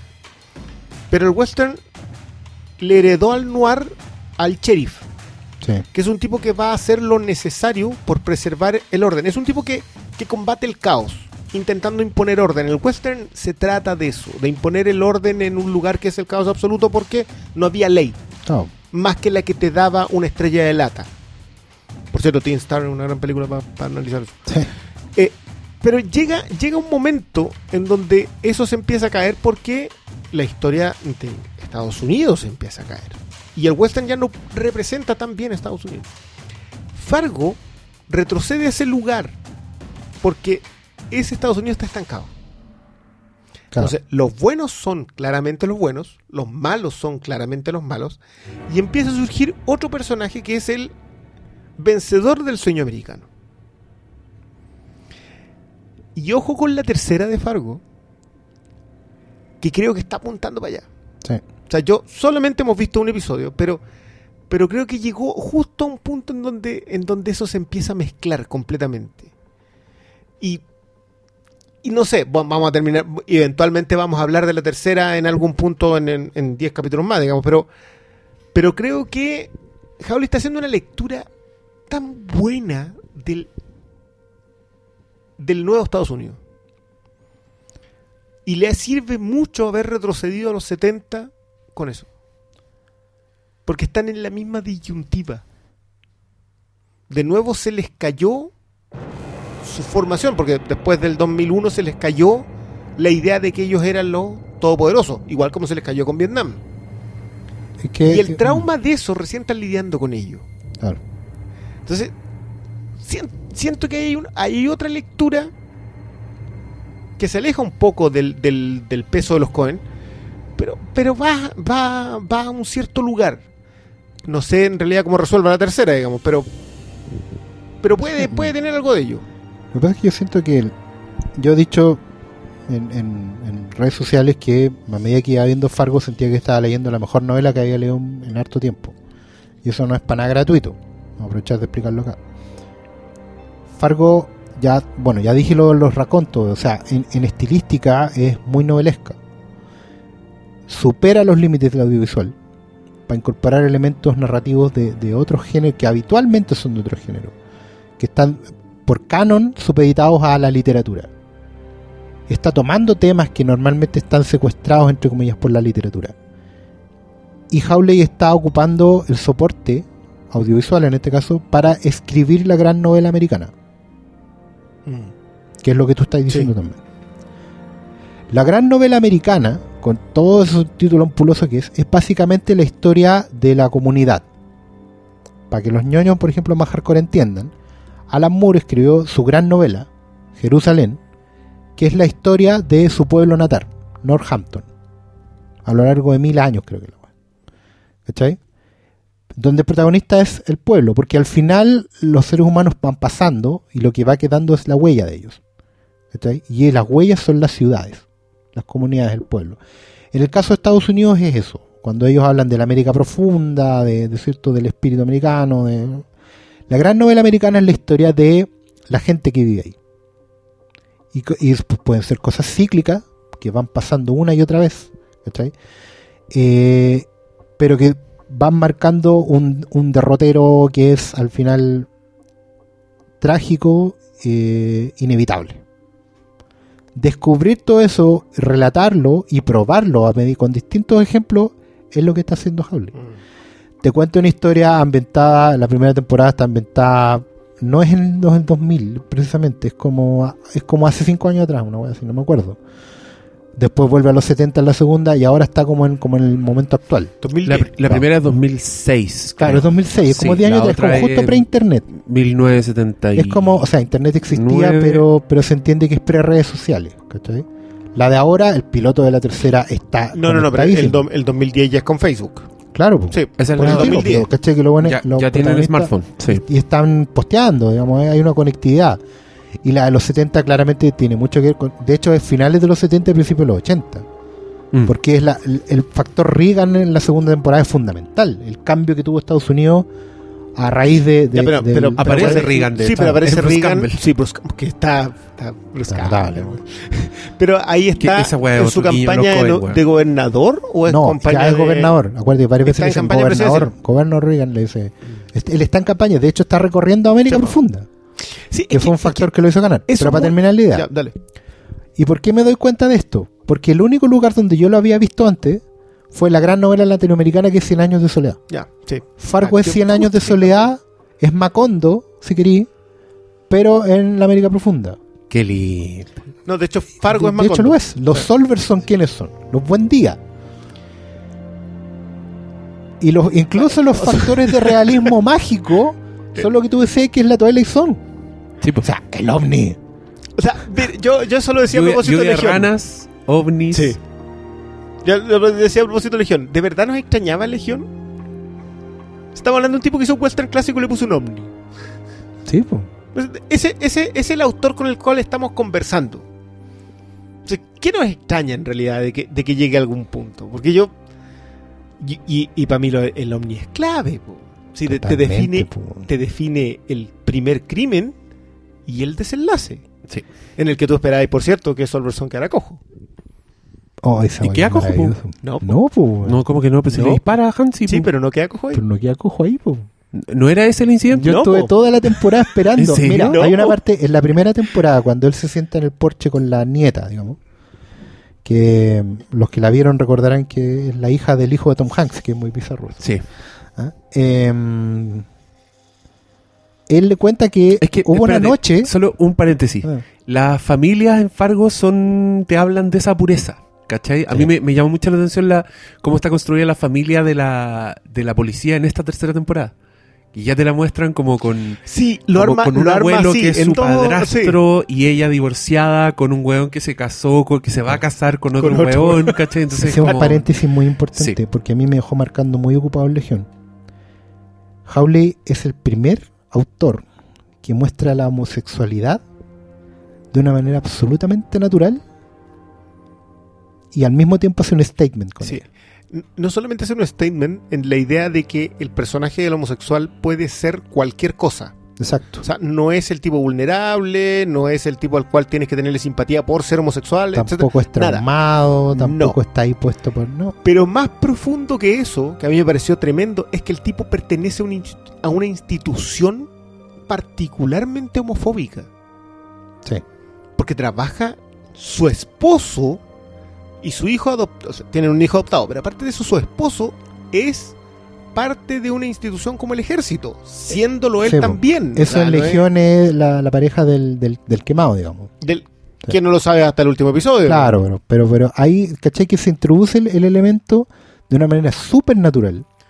Fíjense en la forma, lo que estaba, dijo Diego hace un rato, la forma en que se narran las cosas en las series de No Howley es impresionante porque nada, es- nada es al azar, es súper natural. El comentario a la pasada que tiran en Legión como que, ¿por qué te obsesionas con él? Como que te gusta, ¿o no? Sí. Es, bueno, está Nada. en el momento preciso, no es gratuito, no tiene un foco encima, no está diciendo aquí estamos cumpliendo con nuestra cuota. No, Pero sabes que pa- pa- lo que te pasó a ti, que tú ves Legión primero, y todos esos detalles de- depurados, yo. Para mí es la segunda de Fargo. Yo quiero dejar Sí. súper claro, para mí, para mí el pináculo de, de la, de la capacidad de Howley para contar una historia es la segunda. Creo que él logra construir personajes de la nada en tres minutos. Sí. Y esa cuestión es, es- o sea, uno no puede tirarle suficientes flores a eso. El tipo que define a Patrick Wilson, a Solverson, como Gary Cooper. que es un personaje, loco, si tiene 20 minutos en toda la serie, es un milagro. Un tipo que pasa alrededor, se junta, pasa alrededor, es un timorato, no pretende meterse con nadie, él va a hacer su pega, cor, cor el cheque, parte y se va, no, no. Pero está definido. Perfectamente definido en nada. Los. El, el- el- el negro, no me acuerdo el nombre del negro que, que va ascendiendo en la organización criminal en, eh, en la segunda. Sí, Está definido en el primer diálogo que tiene. Y está muy bien cerrado en el último. Y- Mike Milligan. Mike Mike su Milligan, personaje. Milligan, ese. Y, oye, y la ropa. Ponte algo más, menos vaquero. Menos menos vaquero. Sí. ah, ya, ya, la, ya la hiciste, no Ya, lo sí, necesitas ya- más. ya- Ah, ah, Bueno, todos en general en esa. Yo lo- los Gerhardt, que son.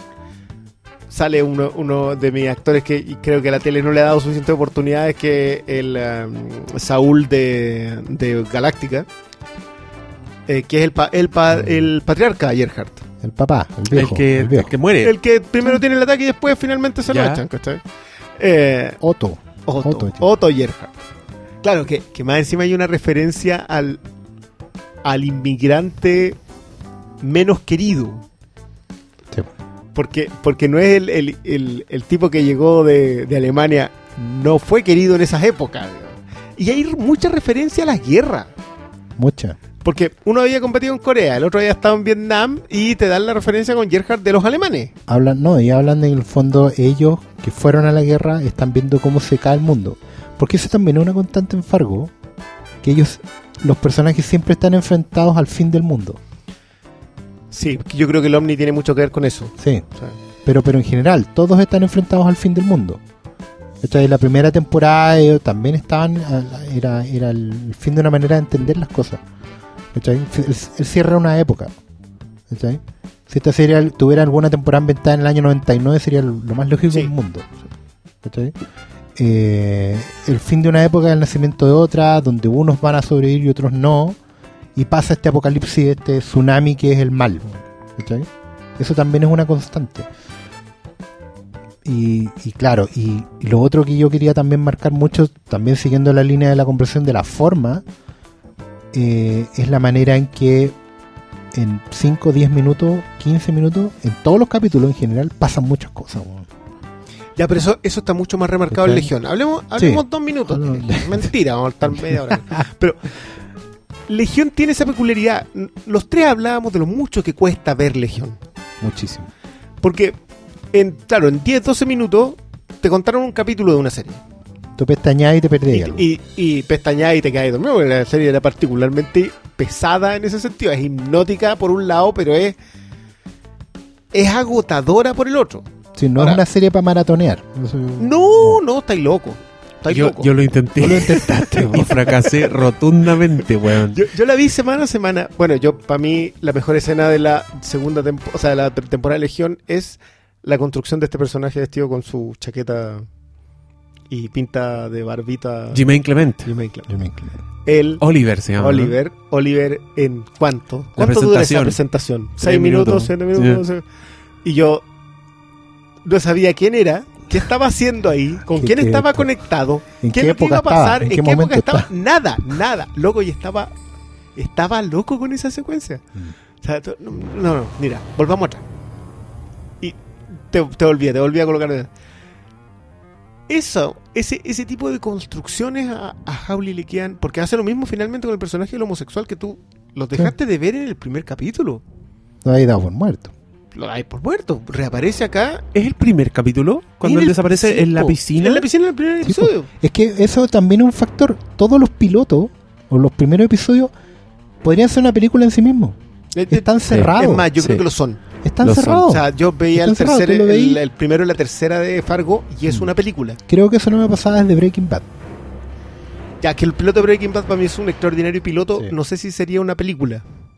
Pero de todas maneras el personaje tiene un arco, lo resuelve Sí. y lo deja cerrado. Pero, Sí. pero quieres volver ¿Cachai? a verlo. Sí, por supuesto. Esa, esa es la gracia. ¿cachai? Por eso un poco las películas tienen secuelas. Sí, pero yo la, Pero- yo veía el tercero de, de- o sea, el primero y la tercera y para mí si eso hubiese sido una película cerrada, o sea, si toda la temporada hubiese sido solamente esa noche, yo estoy pagado, pagado completamente. Y eso, ojo amigos, que es un factor súper importante. En general las series te tratan de vender, sí, Game of Thrones, te estoy mirando a ti, te tratan de vender la obligatoriedad de ver la temporada a puros cliffhanger, a puras revelaciones de último minuto, ¿cachai? Dejando todo lo importante para tirar en la parrilla en el capítulo 9, en- ¿cachai? Acá no, po. Acá tú a la- el- con el primero te puedes dar por satisfecho. La gracia por la que seguís viendo es porque la hueá fue tan buena que espera que venga otro igual. En, en su pitch, Noah Hawley dice que su, una de sus aspiraciones con la serie Fargo era que después vierais la película Fargo y tuvierais la sensación de que era un capítulo más Capítulo más. de, de la serie. Así que está ahí completamente en un su... gran, gran anhelo. Mm. Tremendo. Es una ambición Sí, más o hay que, hay, que, hay que ser... ¿Sabéis que quiero que un capítulo de mi serie parezca una, una de las obras maestras de los hermanos Cohen? absorberla completamente. Yo... Pero esa, esa debería ser la manera. O sea, expandir las historias eh, entendiendo lo que son las historias. Es que no es... Y claro, y no termináis expandiendo, termináis contando nuevas historias. claro, porque, porque las ¿Mm? historias ya están. Porque, por ejemplo, y, y pongamos el ejemplo concreto, si, si Fargo, la primera temporada, se hubiera tratado del maletín, y hubiera partido con el maletín, así como muy gratuito, muy directo el guiño, así, sin. sin no hubiéramos tenido el viaje que, que tuvimos, ¿cachai? Habríamos mandado a la mierda. Hemos mandado la la mierda hace un rato. Y que creo ¿Qué que es lo que pasa con las series, ¿cachai? Cuando te dicen, vamos a hacer una serie El Exorcista. ¿De qué se va a tratar? Del padre Merrin. Yo, es que ah, me pasó, me- weón, me pasó tal cual, Tal cual. No, me pasó tal cual con la serie El Exorcista, porque yo vi el piloto, y en el piloto, cuando la, no, sé, no me acuerdo qué personaje, weón, está como preocupado, porque parece que hay una posesión diabólica, Mm. se mete a internet y el caso de Regan McNeil en el año 70, Claro. cuando hubo un exorcismo que murió un cura, yo vi esa weá y adiós serie, no la seguí viendo. Claro, porque. Era demasiado pronto. No me podéis meter, no me podéis restregar en las narices que la weá es un universo cohesionado cuando la weá no me hay, no me mostrado nada todavía, ¿cachai? Claro, es demasiado. Y, y eso, paréntesis, he leído cosas muy buenas de la serie El Exorcista, weón. Quiero, quiero volver a verla, la tengo ahí, le quiero dar una oportunidad, claro. Pero yo vi esa weá se- y no sentí ni una necesidad de... Probablemente el piloto se pasó en concesiones, po. Se, se- les tiritó demasiado la pera. ¿cachai? A mí, ¿sabes que a mí no me gusta el Narrador precoz. No, no me, no me gusta porque lo decís y yo sé que es cierto. No me gusta el término concesiones. Yo sé que en realidad hizo la concesión. De alguna manera no quiero aceptar que tuvo que hacerlo. Pero entiendo que tuvo que hacerlo. Pero era su primera su primera temporada y su primera serie. Sí, fondo, claro, claro. Sí, el Sí, amigo no. que hizo Bones. Ojo que, ojo que ahora en la tercera. En Legión no hay concesión alguna. No. No. Alguna. Ah, ya. Sí, de alguna manera Legión es la tercera temporada de Fargo. Y, Claro. y, y de hecho tú empezás a ver la... la el Si es que no el- se hicieron en paralelo. ¿Sabes que Yo No, después de haber visto. el tienen cuatro meses de mm, diferencia entre ya. la entre los- por eso por eso Howley desaparece como al cuarto quinto episodio de mm, De Legión. de Legión, y, claro. Mm. no la deja tirada pero pero vuelve en el último No, pero está, está, está armada, pues, bueno, sí, un carrito guiando Sí, solo. Sí se, se Porque nota la apertura del tercero de Fargo es Super Legión. es Super Legión. La apertura del El tercero- el alemán culiado ese Y, que. y la entrada por el micrófono, Sí. weón. La wea. con unos ¿Qué sonidos así. estamos viendo? ¿Spider-Man? ¿Alien? No, No, era la Matrix. cámara. La cámara entra por dentro de un micrófono que está colgado en el techo de la habitación Sí, en eh. el año 38. No, en el año No, no, no, 88. 88. 80. sí el punto Pero es en Alemania del Este. ¿Qué implica eso? Porque, porque eso era la gracia de Fargo. Yo, yo me acordaba, de hecho, un poco de Six Feet Under. ¿Te acordás de ese episodio de. que te muestran a un cabro que muere por un viaje de ácido? Y que la weá nunca chucha en palma. No sabéis por Sí, qué. Hasta, sí, el hasta que final llega del y ahí tú decís. sí. ¡Ah! Por eso. Puta que es buena esa weá. Sí. Ya, ya vamos a llegar como en 100 podcasts. Puta, vamos a llegar a ese capítulo. El 200 y tanto. Toca- No se pierda nuestro rewatch de Six Feet Under.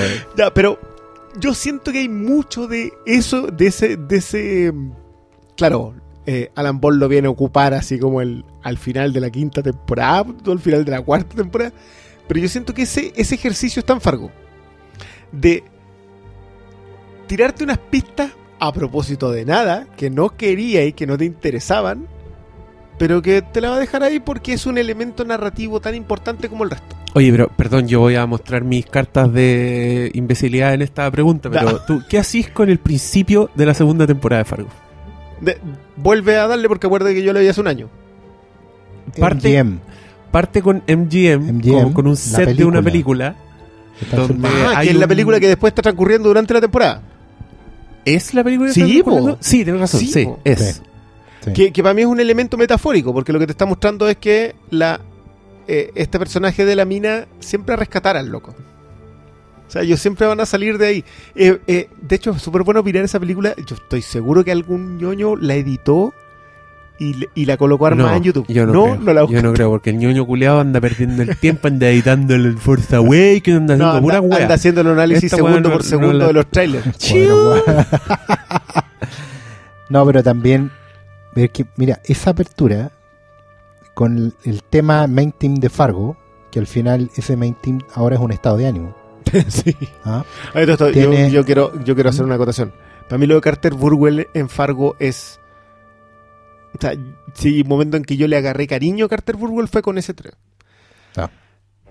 Creo que lo que hace Jeff Russo es lo mismo que hace Noah Hawley con los Cohen.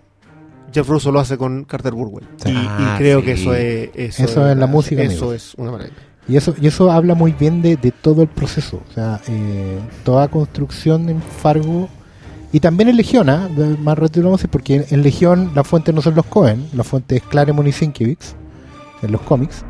Y también está destilado la esencia de ambos y llevado al- a la pantalla. Igual tú, eh, ¿cachai que en, a propósito de banda sonora, como en, en las dos temporadas de Fargo, hay un momento en que entra el tema de Carter Burwell, el, el, Sí, sí, sí. sí. el original, y también es como...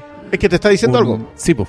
Ahí es cuando tú, como, Claro. no sé, todas, No, las piezas, todas las piezas caen en su Después lugar. de haber terminado el- la segunda de Fargo, ver que la weá hable, abre con una película de vaquero donde... Hable con, la, abre centro- con la filmación de una película Claro, de vaquero. Pero, pero el, protagonista es el indio. El manso spoiler. pues. Te están dando un tremendo spoiler de toda la temporada está, y tú no ahí está, tenés ni Lo idea. están anunciando. Sí. Hay, el hay un flashback, flashback- en eso. los Weón, flashbacks de los personajes de la segunda temporada son todos. No sé, para, mí la segunda El- temporada es una obra de arte. El, ¿no? Sí, el, no es- el flashback del indio en el colegio y el flashback del. del- Cuando entiende del- lo que es. Sí, y el flashback del papá cuando se echan al mafioso, cuando se lo echa el cabro chico En el cine. en el cine. Ah, sí. Oh, la wea. Ah, con- Con ese, ni- hijo, ni un sonido. Ni un ruido. Tú, bueno, yo, tú sabéis que mis- una de mis secuencias favoritas es la de la chica que después la, es la coprotagonista en Legión, en la, la muerte en las flores. En que- Muerte entre las que- flores, que- que- que- Que, ha- hablemos de referencia a los Cohen un rato. Porque es que para mí son demasiado buenas. A mí Dale, dale. reconozco que el de la muerte entre las flores me sacó un poco de la web porque era demasiado, creo que es como el más directo, así el más on the nose, pero hay otros que son hermosos. El final de la segunda temporada, en que te muestran el futuro, en que se mu- muestran a Molly muestran a, a Clone Hanks, como le digo yo, y, y es el final de Racing Arizona. Es el sueño del futuro. Yo en esa weá estaba con lágrimas. Así yo decía, estos weones redimieron Educando Arizona. Como que dijeron, ¿sabes qué? Agarremos esta weá, démosle. Va a ser el cierre de una de las mejores temporadas de la historia de televisión. Va a ser una referencia a Educando Arizona. Yo estaba, mi sombrero así, me lo ponía, me lo sacaba, me lo ponía, me lo sacaba. sigan con los ejemplos, pero, pero yo quiero, quiero solo decir en esta cosa que todos los ejemplos que van a dar mis compañeros acá de referencia a los Cohen, es verdad, son guiños, son, ¿cómo lo decimos? Son cuando metemos cosas para los fans. Eh, ¿Fanservice? ¿Vais a utilizar No, ese No, término? espérate, espera, espera, espérate, espérate. Mira, amigos, todo lo que mis compañeros van a nombrar acá parecen fanservice, pero no lo son. De ninguna Porque manera. todos sirven para la historia que se está contando en la serie. Ejemplo al tiro. El sueño del futuro, que tiene la mamá de, de Molly Solverson, es evidentemente una conexión también dentro de la misma serie, porque es un cierre con la primera temporada también. Te cuenta qué pasó con, con Molly, vamos más adelante. Eh, pero al mismo tiempo es la expresión de voluntad de vivir más grande que hay. Y si quieren, amigos, conecten eso con Arrival. Todas las cosas pasan en el mismo momento. En la medida que tú la conectes con tus sentimientos, ¿cachai? Es, el tiempo es circular. Que- Ella, ella sabe que va a morir y por lo tanto, de una forma u otra, su vida se va cerrando.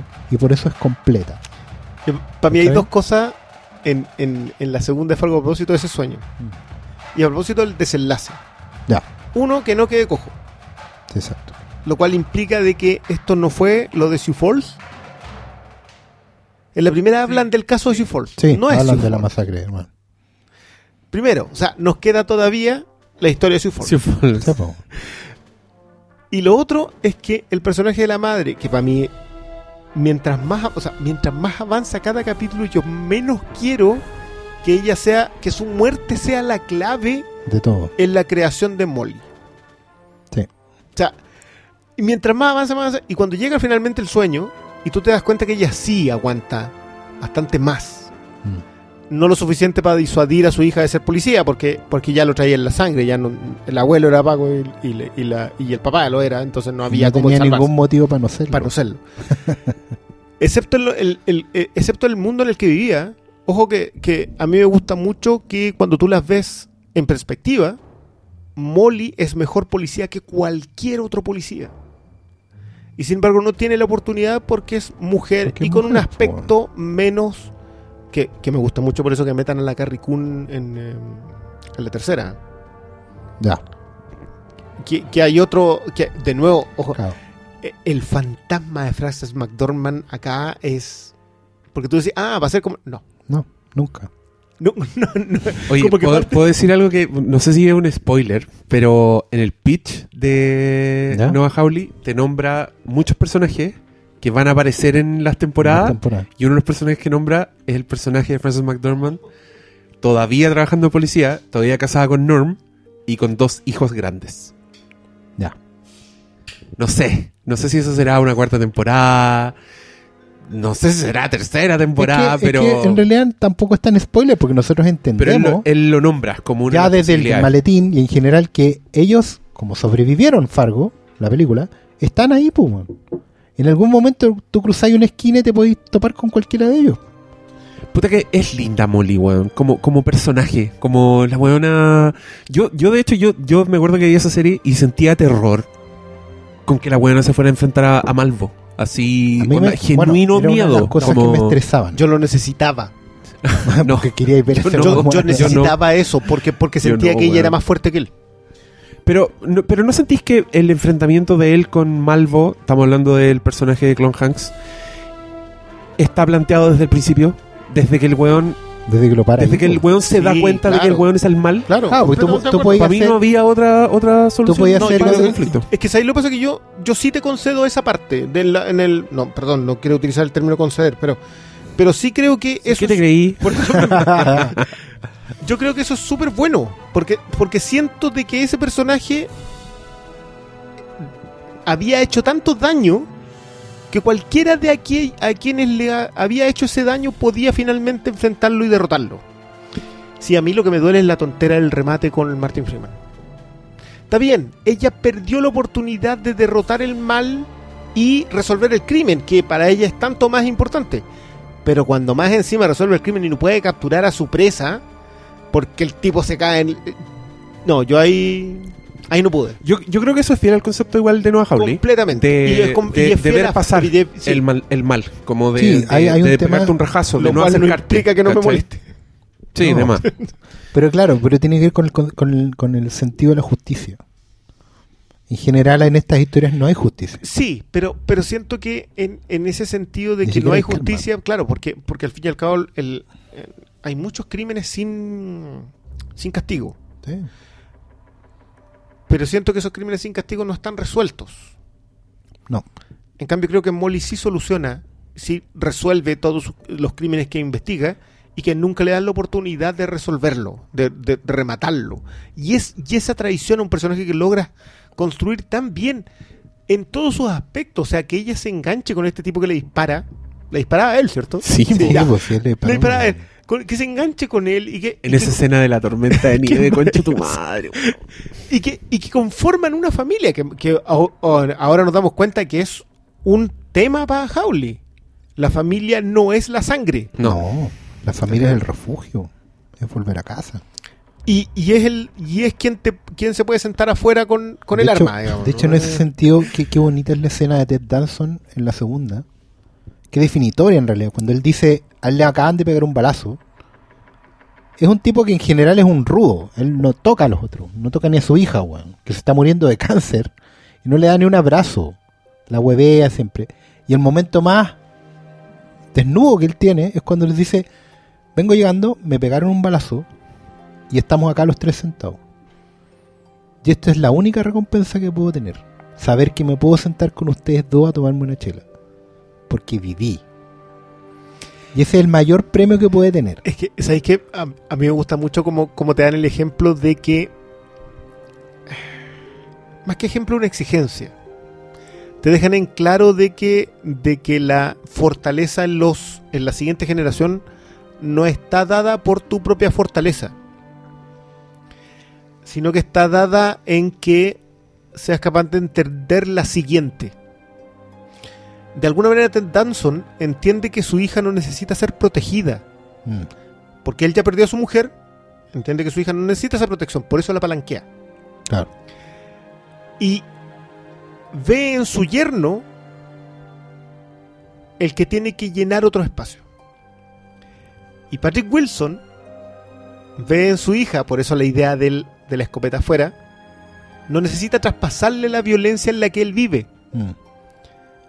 Por eso, es, por eso en el porche. Por eso habla él Sí. con su esposa. Nunca le muestra esos pequeños momentos a la hija. Y por eso es tan bueno que la hija esté, mirada, esté sentada mirando tele y mirando lo que está mirando. Porque era de otro Estados Unidos. Sí. Yo, esa, esa idea que tú tenés de que, de que acá lo que está contando Hewley es la gran novela americana sobre, sobre el siglo XX y su muerte. Sí. Por el fin del mundo. Por el fin-. Y, y la idea de un siglo XXI que tiene otras necesidades y otras y otras intenciones, creo que es muy bueno lo del posteo en Facebook. Creo que, que ojo con la tercera porque, porque está armando otra historia contándote otro, otro aspecto de esa misma novela- gran novela americana. Y no sé, yo, yo siento que le, le da al personaje del sheriff clásico un remate tan glorioso siendo el dueño de la taberna Porque eso, es, Eh. lo, porque eso es lo que es el diner. po. Sí. Por eso Sí. el tipo cuando, cuando atiende, atiende mal por la primera, ¿cierto? Sí, Y como que Sí, lo mira tiene un entorno y el weón se da cuenta. Percibe. perci- sí. es un demonio. Es un- Sí. No, si lo lee, lo lee de arriba abajo, sí. sí lee. Incluso. Oye, perdón, es que sabéis que just- es relevante, por eso lo pongo. Dale. Acaba de tuitear Aubrey Plaza, que en Oh, Legión ya. hace de Lenny, y alguien le pregunta, disculpa, Lenny es lesbiana. Y quiero decirle, loco, termina la serie. Déjate huear. ¿Qué onda? ¿Viste un primer capítulo y vaya a hablarle a la loca en Twitter? Qué weá. Qué buen personaje, weón. Yo, Uno de los mejores Mira. villanos. yo sé que la gente a veces lo pide y otras veces dice que están hablando, pero el Rey Sombra Taladro. es. o sea, si hay taladros para llegar al Rey Sombra, son percutores así, pero hardcore.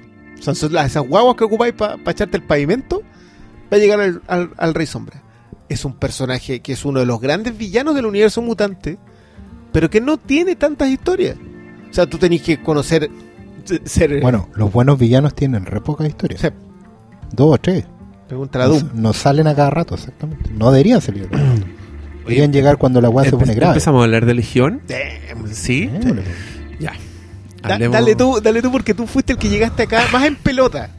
Yo llegué, yo llegué completamente en pelota. Yo quiero decir, yo tengo, no tengo la, el- la relación de matrimonio de 20 años que tienen estos dos con los cómics, pero yo tengo como un sus touch and goes. Tengo su, tengo un amante por ahí, con los cómics. Y, y lo que me pasó viendo Legión al principio es que yo sentía que estaba leyendo el cómic que cuando uno está en el colegio le llegaba a sus manos y era el cómic que estaba pintado con acuarela. El vértigo. El, el que era, el que era, el que era como Con- más caro con y la que- tapadura y que tú, claro, y que ti te daba como que lo cuidabas más y lo leíais y no entendíais ni concha su madre. Pero era la- pero era la la raja. zorra la weá. Y todos dicen que es la raja. Leíste, Vértigo. leíste Cage de McKean. leí, le- leí, yo me acuerdo de una weá que se llamaba Sangre, que era una weá de vampiro y era una weá que está eh, con acuarela. Lo tengo Ah, por ahí. ya, pero, pero, pero esa cuestión igual es larguita y europeo. Y, y es más denso Sí. que la concha de su madre, pero que de repente tenía una hoja donde había un vampiro con colmillo y con sangre y uno cabrón chico así, ah, la seguía ahí leyendo y no entendía y ni mierda. Y también, y tam- claro, también te llegaban de repente uno, yo me acuerdo de leí un X-Men. Cacha, esta weá me pasó, el- no me voy a acordar de cómo se llama la weá, pero me acuerdo en el colegio, y yo, donde yo no tenía ni un peso para comprarme cómics, y haber pasado por un kiosco y tenían una weá de X-Men que era más grande que el resto, era una acuarela, y yo le digo, weón, ¿cuánto vale esa weá? Y el weón me da un precio así ridículo. Onda me dice, a, a plata de ahora, sí, tres lucas. Y yo, ya, lo llevo. Y me lo llevo y le cuento a todos mis amigos, mira esta weá, me lo compré tres lucas y los weones no lo podían creer. Y un día un amigo llega diciéndome que el weón fue al kiosco, lo atendió al weón de siempre y el weón le dijo, ayer dejé a mi hermano atendiendo y el weón vendió este cómic a tres lucas, weón, y la weá costaba no sé cuánto. Y yo así, wow. Y ese era un cómic que yo leía y que encontraba bueno y todo, pero no lo entendía. Era más, era más experimental y todo. Bueno, con Legión me pasa esto. Yo reconocí el universo de X-Men y todo. Eh, la forma, la weá es seductora, pero palpico. Como que tiene unos planos, usa la música, los flashbacks más elegantes color. que te puedes imaginar. El weón. El, color. color es una weá ridícula. Así, por favor, los que no lo han visto, no vean esta weá en la pantalla de su computador. No. lo vean en el celular. Veanlo en Tratan de 720p verlo- para arriba. Sí, y en la tele más grande que encuentren. Torre- el torrent pesado. Parrilla. sí. No ese de 300. De 2 gigas y Sí, medio para no el arriba. de 300 megas. Gasten, gasten. Gasten ancho banda, ya que en algo que gasten. 720p mínimo. Y No, y ahí va, pónganse- yo diría 1080p. 1080 y web download. Y pónganse los audífonos. Y a mí me pasó que yo veía esta weá. Yo me atrasé, así que sí, intenté ma- maratonearla. Sí. Craso error. La weá. se- yo me acuerdo, me acuerdo alguna vez de haber tenido mucha fiebre, ponte tú. sí. Y de haber visto películas de Rigilia más y enfermo y de haber sudado. Ya, esta weá me, Legión me ponía un en un estado parecido. Y me costaba, me costaba mucho Legión. No entendía, me frustraba la weá porque es una, es una historia, bueno, para los que no saben, es una historia que transcurre, parte en un, en un psiquiátrico con un personaje que ya seguramente todos le han dicho, un personaje que en los cómics es el hijo de Charles Xavier, entonces Sí. un mutante de, los de los mutantes telépatas que tiene enfer- una enfermedad mental. El weón se supone que es un Esquizofrénico. y está internado por eso y hay un set de personas que son sus amigos. Y, y de pronto tú descubrís que los del gobierno están tratando de, mm, puta, de saber cuán poderoso es, para saber qué hacen con él, ¿cachai? Y, y, y la weá cae como en varias trampas, así como te das cuenta que muchas weas que tú pensabas que estaban pasando en verdad no pasaron, o personajes que eran algo en verdad eran imágenes mentales de otra cosa, ¿cachai? Y es muy mala idea verla en maratón, y yo lo que tenía que hacer era que terminaba el capítulo, abría internet, buscaba los resúmenes, lo leía y decía, ah, eso fue lo que pasó. Claro. Estuve a punto de abandonarla. Eh, me encantaba, como que disfrutaba mucho, pero el todo me, se me desarmaba por todas partes. Hasta que llegué al capítulo 7, de 8, conche tu madre. y, y en el capítulo 7 yo dije, conche tu madre. Esta weá es. Ayúdame con algo. Esta weá lo es todo. Ayúdame con algo, porque me pasa con toda la serie de No Howley que no me puedo acordar de los capítulos. Lo siento todo como un todo. Entonces, ¿qué Ah, pasa en el 7? El, el 7 es cuando eh, los locos finalmente como es donde se revela un poco el enemigo. Es Es, donde, es donde, es todos donde en te explican. Es donde, te expli- es donde el- es la secuencia de la pizarra.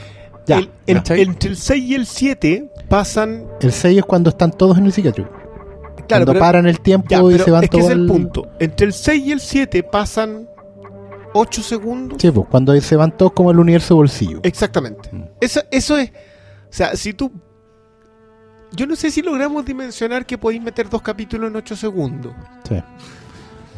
Ver, Eso es lo que yo hablo de los racontos. Claro, claro, pero, es que, pero es que. Es que eso. Mira, lo que tú habláis de los racontos y que hace con Fargo es Sí. que va a la literatura.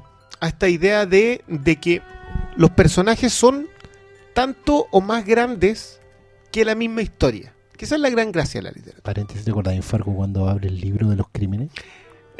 Y lo narra Martin Freeman en Sí, su pues, acento inglés original. Queridos amiguitos, esa weá es Wes Anderson llevado a nivel.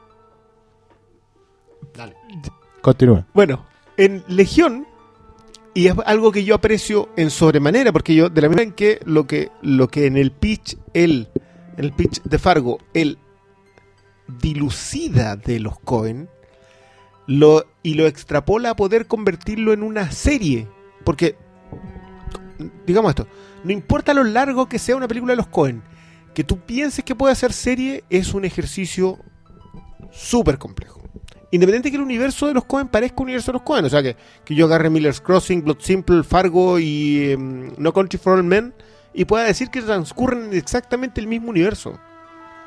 O sea, eso no es fácil de verlo y mucho menos de reconstruirlo en otro lado con tu propia visión de las cosas. Hacer eso con los cómics es algo que se viene haciendo como ejercicio dentro del mismo cómics hace mucho rato. Dios ama al hombre mata o la saga del oso místico. Fue una de las dos cosas, fue una de las dos cuestiones que tú te compraste por 3 lucas. Suena familiar. Ya. Es- pero hacer ese ejercicio, los nuevos universos, eh, las reinterpretaciones del mismo personaje, el, em, que un eh, nuevo equipo creativo retome el mismo personaje, no sé, pues terminó Mark Wade y llegó Charles Soule y tomó a Daredevil y ya no es un payaso. Claro. Ese tipo de cosas pasan mucho en los cómics.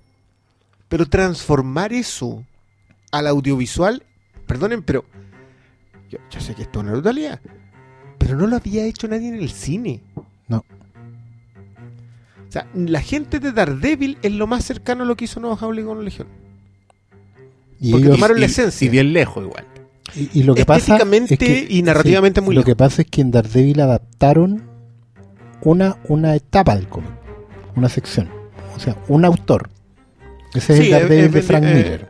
De una forma u otra. No, porque, yo siento mucho más que es el de Smith con... Pero el de Smith le debe demasiado al de Miller. con- Sí, porque Quesada en ¿Cachai? general, o sea, Claro, Smith con Quesada sí, adaptaron Smith con mucho. que se adaptaron mucho y continuaron un poco.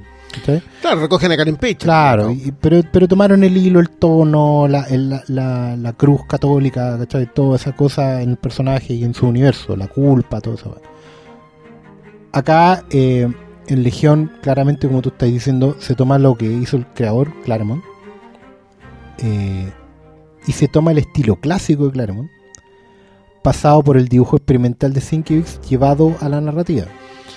¿Cachai? ¿Tú, tú no leíste la etapa de Spurrier? No, no la leí toda. Que, que los de Spurrier con Tan en Guant, lo que, la, lo que ellos hacen es por primera vez. Ojo, esto es muy heavy porque Legión igual es un personaje de mediados de los 80. Sí, pues mediados de los 80. Pero nunca lo habían. explorado emocionalmente. Ese es el punto. ¿Qué significa para él tener todas esas voces en la cabeza? Eh, exacto. Es Y eso es lo que, lo que hace Spurrier con Engman. Pero yo siento que acá llegó otro autor nomás. Que, que esa es la gran gracia con Howley. Que, que yo lo decía hoy día a propósito de creado, dirigido, producido y desarrollado para la televisión por Noah Howley. Claro. Si eso no es un concepto de autor en la tele hoy día, no sé lo que puede ser. Tendría que protagonizarla, bueno. Así. Claro. claro, sí. y, y- y ni eso, ya, ya, ya No, entramos ya, en un ya. tema de ego. Pero, pero, claro. pero, mira, nosotros conversamos a propósito de, lo- de los miedos que tenemos con American Gods. Sí. De que, de que Neil Gaiman tiende a repetir su historia y tiende a no rematarla bien. No sabe cerrarle. No sabe cerrarla. Entonces, que, que no nos escuche mucha gente porque estamos yendo contra uno de los dioses, digamos, pero No, pero, pero los cierres en general fuera de Sandman, que no- ninguno sí es muy bueno, digámoslo. y en las novelas no son buenos, amigos. sí, En pero bueno, buenos presagios encuentro que igual remata bien, pero ahí está Terry Pratchett. Sí, pues. Estaba Terry Pratchett, en paz descanse. Pues las novelas de Neil Gaiman tampoco. Neil Gaiman es de esos autores que te tira el concepto bueno, lo plantea, lo desarrolla, pero después no sabe dónde cerrarlo. Claro. Y es el gran miedo con American. Gods. ¿Cachai? Es su gran tema. Porque, porque más encima hay un tipo que también yo creo que tiene excelentes ideas estéticas Sí, bueno. y, y me asusta que pueda fallar en el cierre en general, que sea insatisfactoria American Gods en ese sentido. Porque, porque todavía yo, lo, lo- lo hablábamos hace un- a- en algunos podcasts atrás, que yo veo a Noah Hawley entrando al panteón de los grandes autores en la tele norteamericana de los últimos años. Que no son tantos. Yo, por ejemplo, creo que Vince Gilligan se ganó eso con la segunda temporada de, mm, de Saúl. ¿Recién ahí? Recién ahí. Yo creo que yo creo que Breaking Bad es extraordinaria, pero para ganarte tu autor probablemente necesitáis salirte de. O sea, probar que no fue un rajazo en el fondo. Eh, eh, Tiene exacto. mucho que ver eso. Exacto, pero pero pero Saúl independiente que esté anclada en Breaking Bad eh, la narrativa de, del- de estructural que logra Ginnigan es más importante que que esté anclada en el otro lado. O sea, para mí David Simon eh, está en el panteón porque hizo Homicidio, hizo Wire, hizo Tremé. Claro. Entonces son, tres cuestiones que son tan grandotas que... Se probó más de una vez que era. Ya. Y para mí Howley lo logra... Ya, en Legión ya está listo. Bueno, lleva 28 episodios. Ese es el punto. A, a eso quería llegar. Puedes What? hacerlo en muy poco tiempo. Porque Noah Hawley ya, ¿cuánto? ¿Cuatro años? Haciendo esto, digamos, no porque, porque el tipo viene trabajando hace años, pero, pero en esto, siendo autor puro, ¿a qué tenéis que apelar? ¿Es puro talento o tenéis que buscar justo tu beta? Yo creo que eh, en el caso de Noah Hawley, eh, yo creo que hay que darle mucho crédito a FX, weón. A la apuesta de FX. Sí, porque, weón, yo, yo viendo estos productos noto una libertad y una cantidad de recursos que no son menores, weón. Como, yo, yo siento que FX le dio carta blanca a este weón. Sí. Sobre todo cuando ve una weá como Legión. No, ahí, ahí, no, ya, ahí, ya, esa ya, weá más que es carta una blanca. apuesta, es- esa- weón, no, esa es así, línea de crédito. Exacto. Esa es línea de crédito. Exacto. O sea. La progresión igual, yo creo que se nota.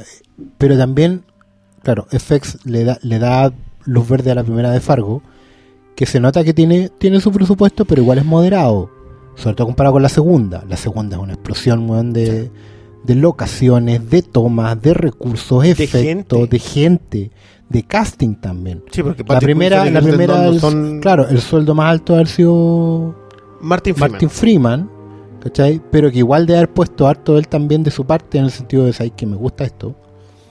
Porque no deja de ser, de No. lo que ha hecho Freeman en los últimos tiempos, es lo más desafiante. Lejos. Como actor, por lejos. Sí. No el otro, el. Hobbit y Por Watson, son po. todos planos, pues, ¿cachai?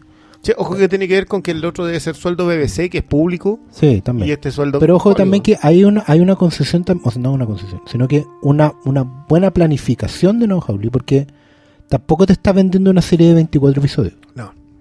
No, no, no, se Es una olvide. bueno, la- muy la- concreta, indicadas 10 están en- episodios, Muerta y enterrada. que además puede cerrar ahí. Si nos va mal, no pasa nada. Nos despedimos, seguimos bien como amigos. Y también la, la voluntad de FX. Aquí yo me voy a tirar un carril, pero no importa. Yo tengo una microeditorial, todos lo saben. Y hay productos que uno sabe que no van a vender. Libros que no van a vender. Pero tú sabés que necesitáis tener joyas en tu corona. me gusta mucho ese concepto, se lo pusieron a Fargo varios críticos en Estados Unidos. Es la joya de la corona. ¿Cachai? Es el, a lo mejor el más chiquitito, pero te da un valor agregado que no se mide en plata. Te da respeto. Nadie puede decir que después de ver la primera temporada de Fargo que esa no es no te convierte de inmediato en un canal respetable. De hecho a mí me pasó mucho, esta es una historia muy buena, pero pero sirve para graficar la sensación, el, lo que hablamos la otra vez en otros programas de pantalla caliente. Yo me suscribí hace un par de semanas a Prime Video, el servicio de, de Amazon, ¿ya? Uy, Rockefeller. Eh, son tres dólares y medio. Que- que- pero no, no le diga a la gente que es bueno que pague, porque a veces la gente se lo toma Ojo, mal sí, como un acto sí, capitalista, realidad, sí. terrorismo yo, yo pago con mi PayPal, amigos. Hay que, Eh, hay que pagar por su entretenimiento, no sean claro. Barça. Bueno, pero espera, espera. La es que revisé el catálogo. Me suscribí, digámoslo, porque iban a dar American Gods. No es legal. Y empecé a ver The Man in the High Castle. Y en general el catálogo, y bueno, terminé el piloto de High Castle y me pareció tan inferior, tan torpe, weón. Siendo que es una, una serie Amazon, po, weón, que Amazon, y se nota en su catálogo, que están apuntando a ser HBO. ¿cachai? Series cortas, eh, de, de tramas duras, con actores reconocidos, ¿cachai? y con gancho como la, bueno, la novela de Cadiz. Eh, o sea, están apuntando a hacer eso, no a hacer, eh, no sé, po, Fox o CW, no, ¿cachai? Entonces uno dice, loco, la comparación sale comparado con lo que está haciendo FX, o sea, yo de FX acabo de ver Tabú, la de Tom Hardy. Después de eso vi Legión, después vi Fargo 1 y 2 y estoy viendo Feud. Es buena, está buena.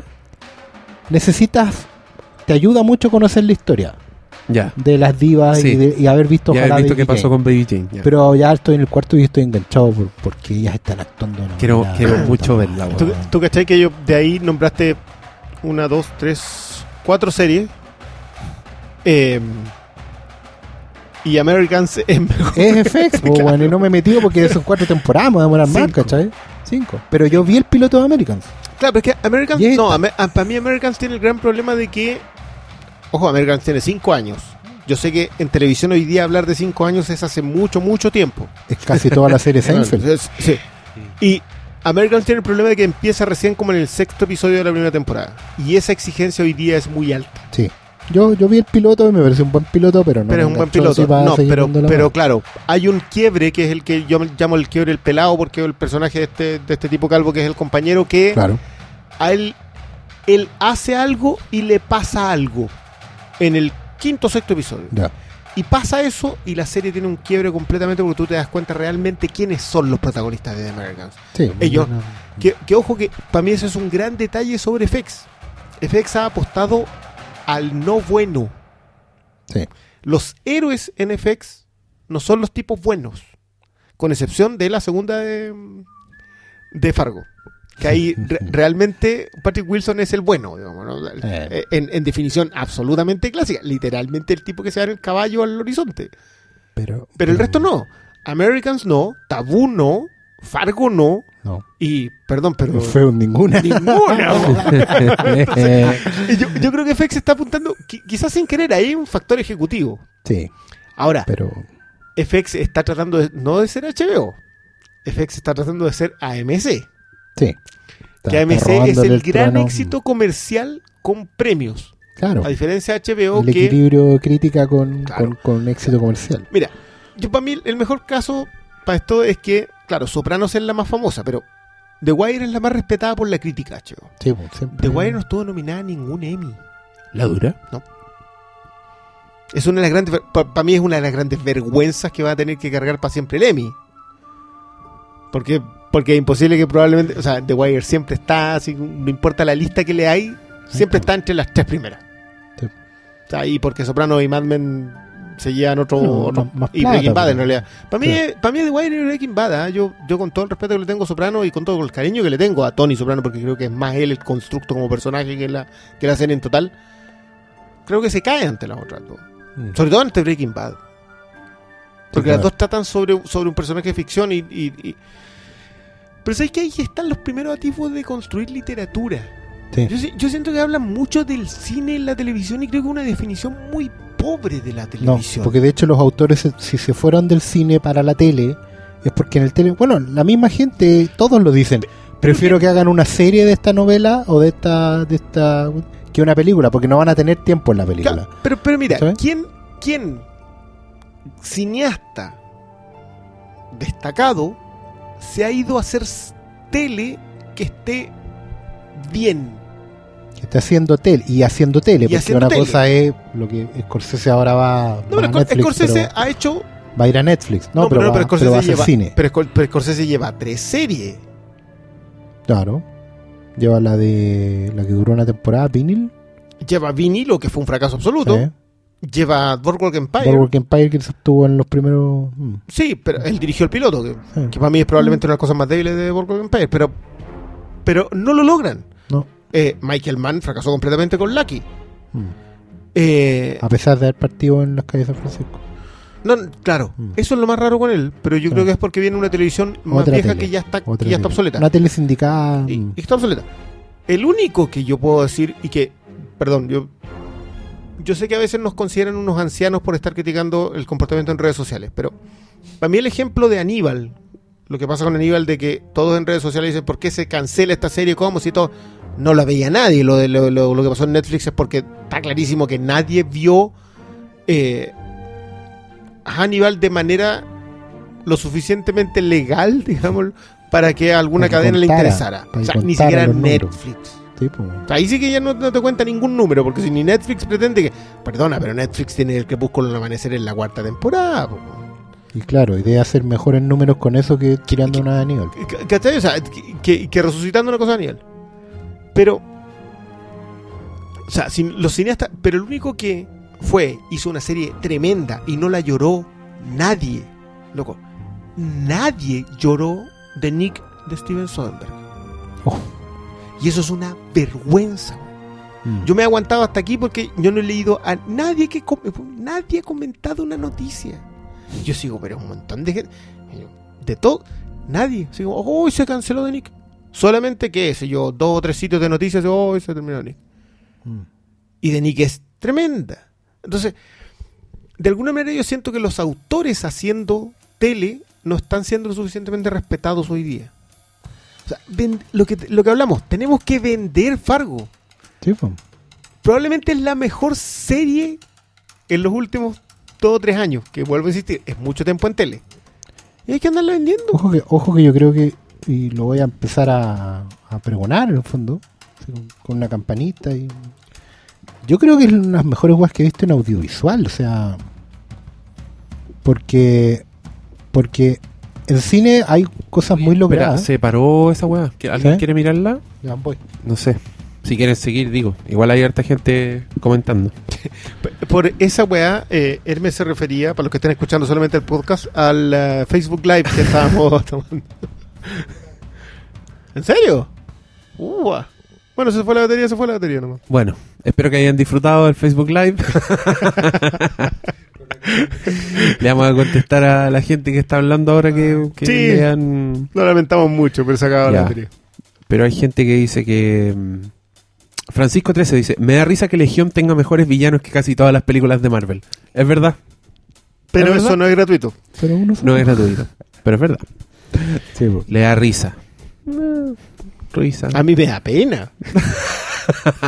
Y me da bronca. Sí, pero yo creo que, que eso marca un...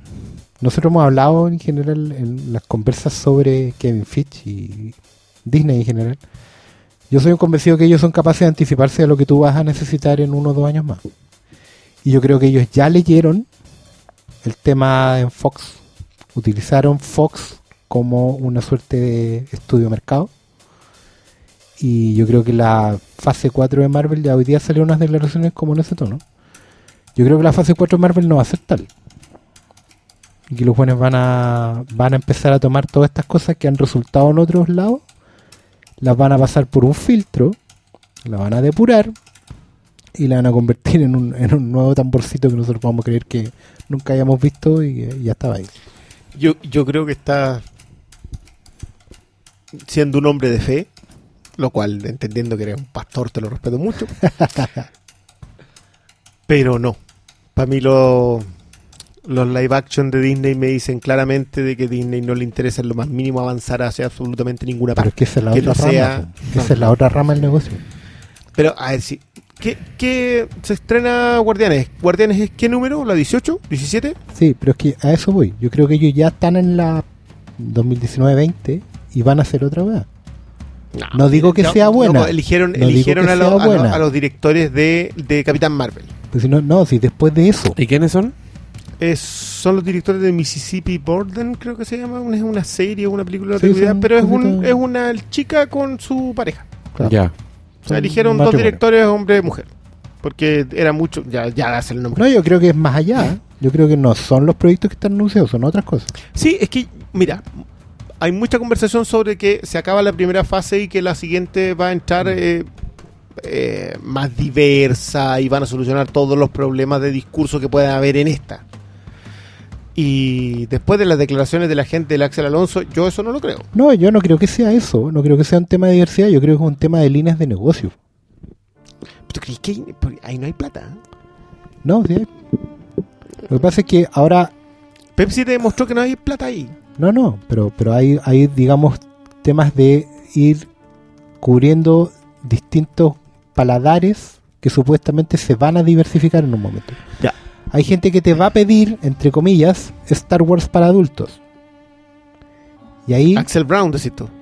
claro, y ahí lo que van a hacer es usar, sin llegar a ser lo que de verdad necesitaría un fan adulto de Star Wars, una línea que supuestamente te va a dejar medio satisfecho que va a ser las Star Wars Stories. ¿Cachai? Ya.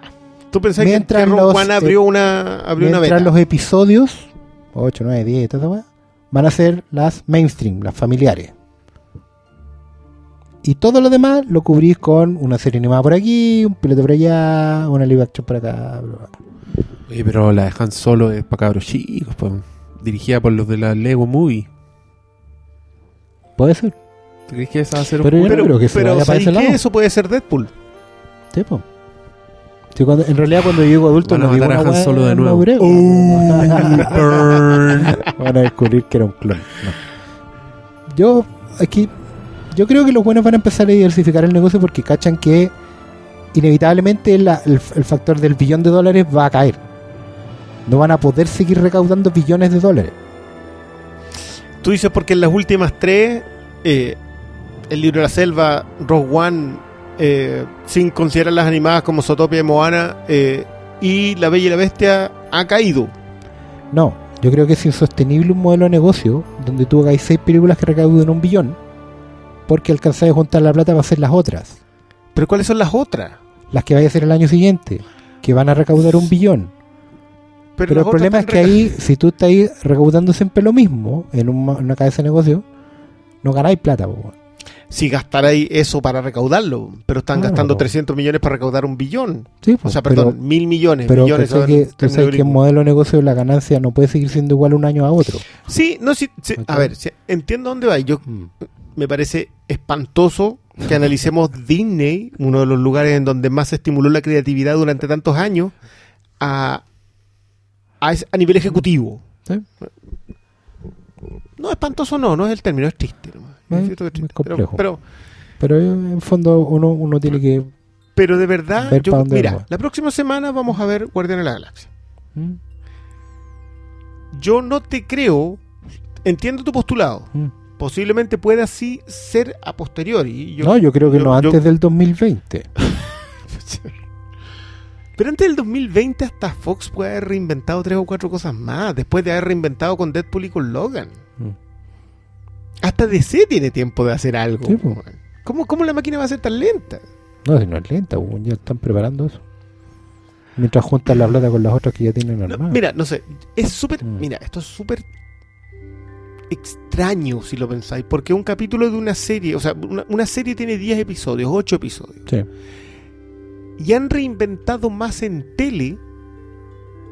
Lo, lo- lo de Fargo es un ejemplo, lo de Legión es otro ejemplo, que lo que las apuestas que están, ojo lo de Powerless, que es malita, pero, pero tiene por lo menos la idea.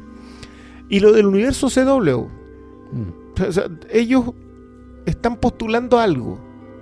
Es mediocre, tiene lo suyo. Pero esos son los laboratorios. E- Exacto. Tú en, la, en CW podéis ver para dónde va a terminar yendo Warner eventualmente. Si van a tener que ir para allá. No sé. Yo le tengo tanto miedo a Jeff Jones que no, Pero weón ya le echaron. ya. no espero. Pero bueno, ¿qué dice la gente? ¿Quieren, ¿Quieren volver a la gente? Sí, vol- vamos a la Oh. gente. Si, si no- Si quieren, vamos al Twitter. Ya. Ya, po. Ya, a ver. Francisco Pancho Molesto dice: Espero ansioso el capítulo del Flimcast donde el pastor Oscar Salas aborde su nueva vida como ícono republicado. ¿What? Republicado. Ah, super publicado. sí. ¿Quieres referirte a eso? La verdad no, no mm, ya me sobrepasó porque cuando uno como que superáis los 300 comentarios que hay a leer, weón. No, nada. No, eh, tratáis de ver lo que comentan tus amigos y no está, ¿cachai? Yo no, no tengo idea si le habrá gustado a la gente que me importa. Pero, no, sí, si sirve de algo, está bueno. Ahora el problema es escribir otro que tenga por lo menos 100 me gusta. Ah, tranquilo, aparecerá. Ya, ya volverá. David Amaya López. ¿Existirá impacto gracias a Legión en las futuras adaptaciones de cómics? Esto sí, bien, es genial. No creo que sea del gusto de masas. Estábamos un poco hablando de eso. Estamos un poco hablando Sí, de eso. Yo bueno. estoy de acuerdo. Yo creo que no es, no es de masas porque no, No. es de fácil digestión. Pero puta que es satisfactoria la weá. Puta que recompensa la fidelidad. Y yo lo encuentro hermoso. Pero también creo que es uno de los beneficios de la narración a largo plazo. Como Sí, pues, no creo tener- que afecte a. Tener 8 horas para contar una historia. Sí, weón, y, y tener, y tener disciplina narrativa, tener un pulso, tener un punto de vista, que son todas las weas que tiene Noah Hawley que, y que yo creo que no son tan. Y- no, y- no, no crecen en los árboles, por y en de general alguna forma. y en general lo que hemos hablado yo creo que tampoco Fargo es maratoneable No, yo. a mí yo- también me no fue una weá que en, en un día me di cinco episodios no no se podía No, yo, yo, bueno, yo por historia también esa weá la he visto todas las semanas siempre, porque la empecé a ver desde el principio. claro Pero me pasa que cuando termino un capítulo estoy tan, estoy tan pleno que claro, no me la imagino tampoco maratoneable no de ninguna forma. Paulo Quinteros dice: ¿Debe Malvo volver a aparecer de alguna forma? ¿O su participación en la primera temporada es tan perfecta que no necesitamos más?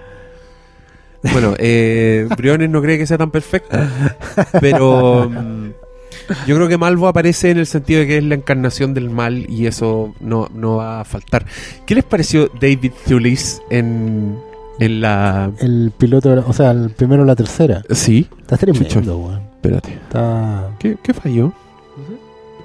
Por lo menos acá en los audífonos no se escucha nada ¿Tú no estás escuchando nada? o sea no se escucha se Ah, escucha ya. la música todo Ya, perfecto. Sí, es que hubo como un, un corte. mira ¿Es- sobre- ¿Será él el monstruo de esta temporada? A mí igual me entró la duda. Yo dije que puede que no sepamos nada, porque Mira, en el capítulo 7 sepamos Sí, quién es el monstruo. Exactamente, porque de hecho yo en un momento podía pensar que el.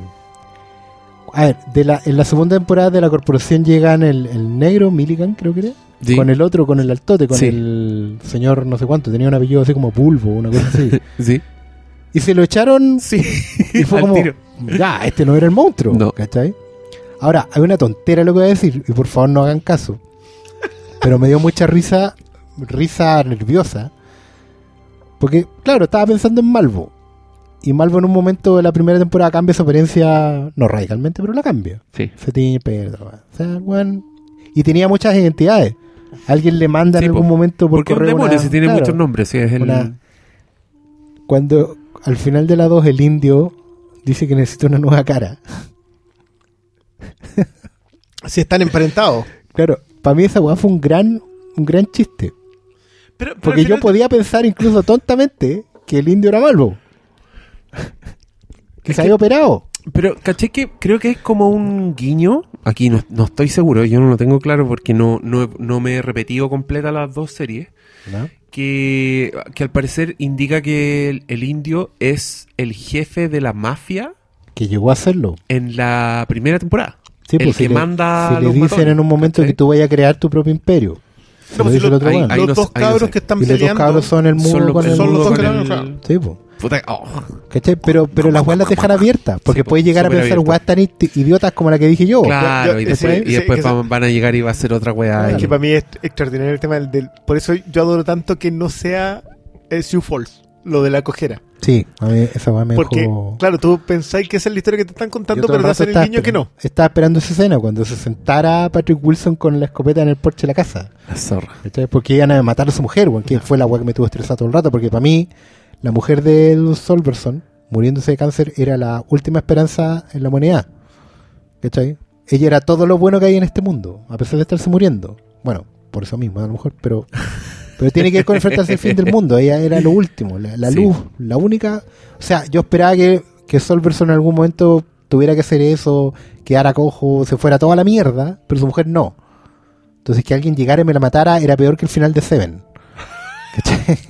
y estuve estresado las 10 episodios con esa weá. Que en cualquier momento Bueno, me, gua- me guarda fuera a salir un- hasta un malvo joven, weón, que me la matara porque sí.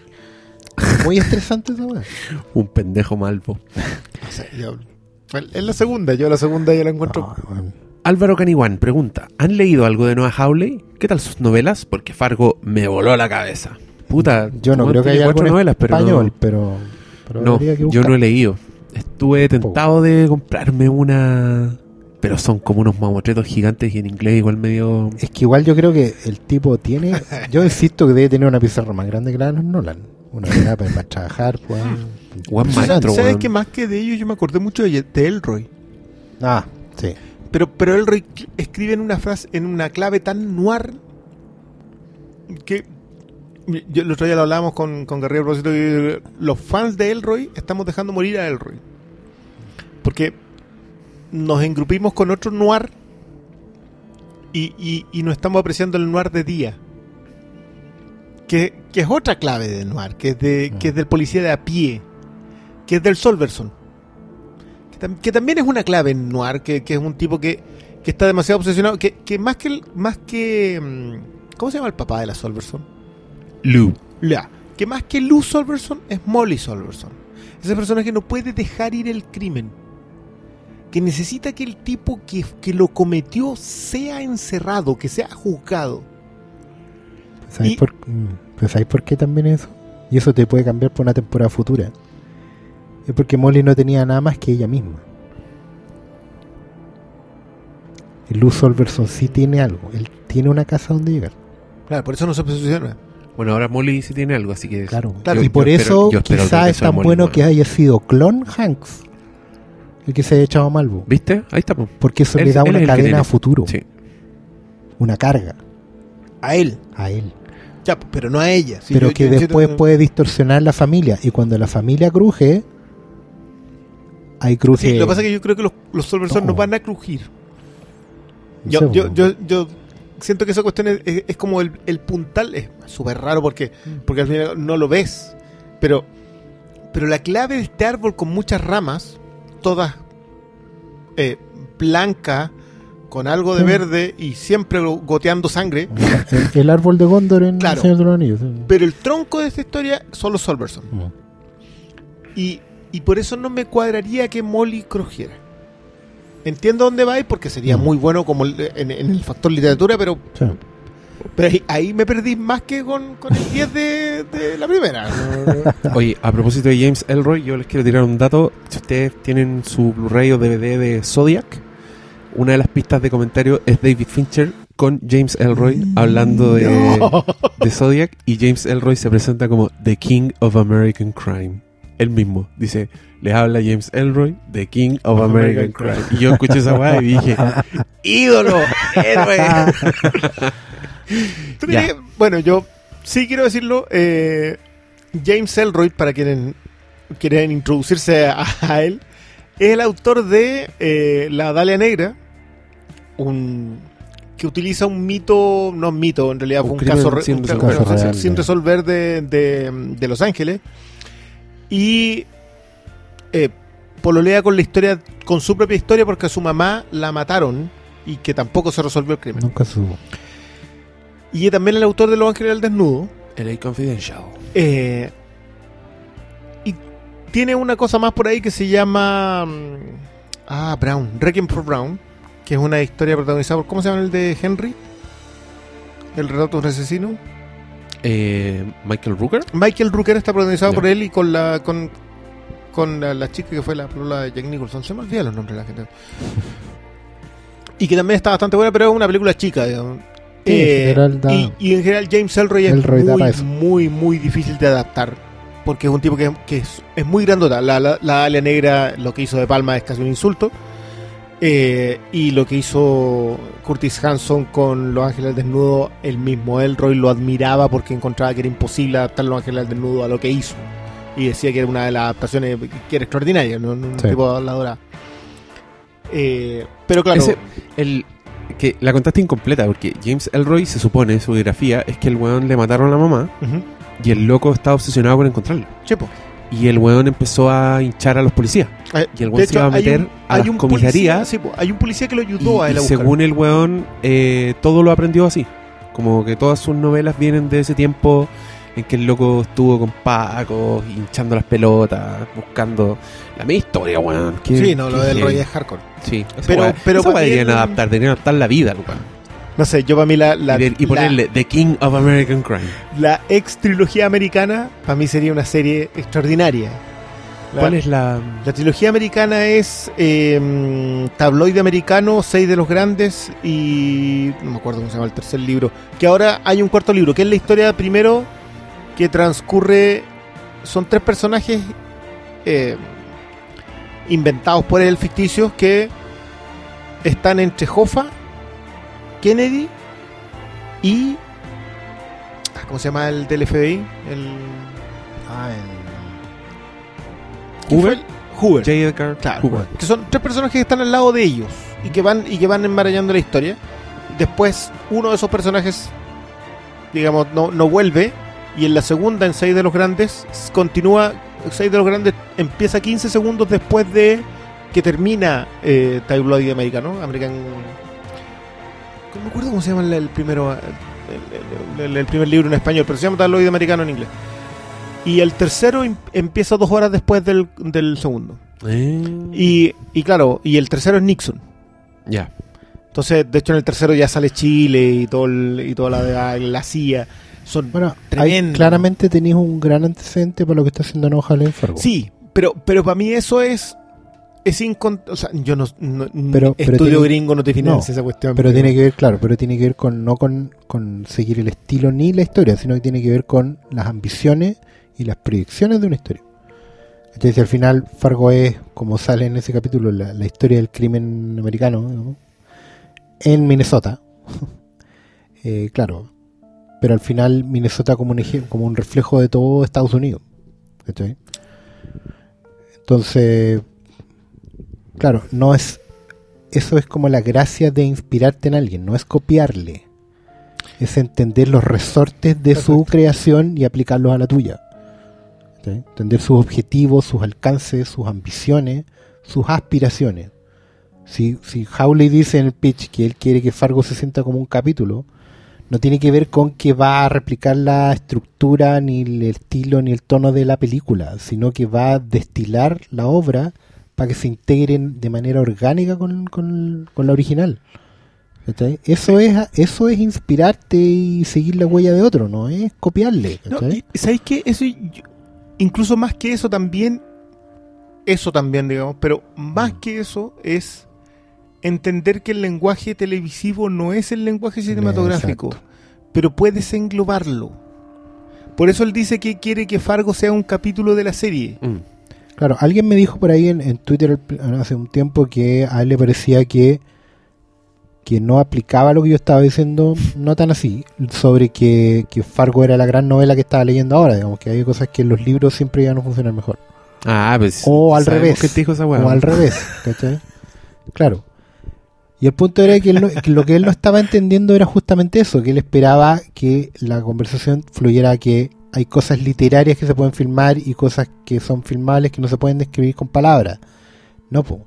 no es la forma la web. Lo importante es entender el resorte que hay detrás de esa, de esa historia. Sí, lo que pasa es que ahí, ahí hay un factor. que- bueno, yo vengo, vengo con, con- Acá estoy herido, digamos. Pero, claro. pero. A mí me incomoda un poco la, la poca percepción que hay de, de- de profundidad de campo en esto. Mm. Como que la gente no entiende que forma y fondo en el cine corren de la mano por la pradera. Sí, claro. Y en la literatura también, También pero el lenguaje es distinto. Tipo. Entonces, Sí, claro, mientras unos corren por la pradera de, de, de- bueno, de Lautaro, los otros corren por la pradera de los Alpes. Son en distintos lugares con distintos idiomas, pero la idea sigue siendo la misma. Entonces, cuando tú hablabas de la gran novela americana, que yo creo que no se ha hecho en el cine, eh, No. eh, y eso es es súper trascendente porque porque siento que Scorsese, por ejemplo, pololeaba con eso. Claro. Eh, siento que Coppola lo intentó hacer y creo que cuenta la gran la gran novela de, de la mafia italoamericana, Del- la contó del Coppola. inmigrante, sí. Y- del, del, del italoamericano. Claro, pero La gran novela italoamericana. Claro, y sobre el crimen, sobre el- la Sí. gran novela sobre el crimen ya está contada y se acabó, o sea, terminó Sí. el 74. Sí, claro. Y, y por mucho que tú encuentres aristas de eso, ya está, ya está rematada. Y siento que el western está. O sea, cada arista, cada aspecto, cada gran cosa. Por eso también yo discrepo tanto con que eras una en el oeste o eras una en América lleguen a esas cotas. Mm. Porque, porque independiente que parezcan algo así, son un travesti de lo mismo. Aunque le respeto a Leone la narrativa en, en, en en el oeste. Sí, yo creo que lo más cercano a la gran novela americana en el cine del siglo XIX fue lo que el viento se llevó, Claro, pero sin buscarlo. Pe- sí, porque, porque también está inspirada en una novela que sin buscarlo Sí. retrata otra cosa. Terminó hablando de, de ese mundo que murió, que es un mundo que no es un mundo que hubiéramos querido vivir hoy, digamos. Mad Men, en algún, en- de, algún, de alguna manera. Mm. Pero, pero esa búsqueda. Ahora, ojo, yo, yo he dicho hasta el hastío, yo, yo de verdad que no, no entiendo por qué García, Rodrigo García, no lo ha intentado con 100 años de soledad. Mm. O sea, Rodrigo García, el hijo de García Márquez, para quienes no sepan, fue un tipo que empezó, se forjó en Six Feet Under, que tiene, que tiene al menos cuatro o cinco películas. Y, y dos de ellas bastante destacables por lo demás. Él podría tomar 100 años de soledad. Es tan incontable, es tan. es tanta la ambición de querer contar 100 años de soledad. Puede ser que haya un tema de presupuesto ahí. Que nadie quiera darle luz verde. Tanto los que podrían hacerlo que no quieren. Porque, no les interesa por, por porque factor. no les interesa por una weá de muchos factores, políticos y también culturales. Como que los que quieran no tengan las lucas para hacerlo. FX, Atin. Pero sería más complicado vender esa. Oye, aquí, aquí, espérate, aquí vamos a abrir un, una caja de culebra. un pero tópico. ¿Ya? Diego Funky dice, ¿qué opinan del OVNI de la segunda temporada? Yo. ¿Qué- ¿Por qué tenemos que tener una opinión sobre el ovni? Porque yo, yo comparto la opinión de, de la. ¿Cómo se llama la chica que dice? Un ovni. Camina, güey. La Kirsten Dunst. It's, es it's just a. UFO. Sí. ¿Qué no te importa? Yo comparto esa Bueno, aparte, aparte de, de ser un guiño, además, es el, es el hombre que nunca estuvo, de los Cohen. ¿Te acordáis que un ovni era muy importante en esa weá? Que Nah. finalmente como que en esa película lo que era era mm, la visión del ovni, del interior del ovni, termina siendo como la cámara donde lo ejecutan al weón. Eh, El, pero, ca- el cable en el micrófono.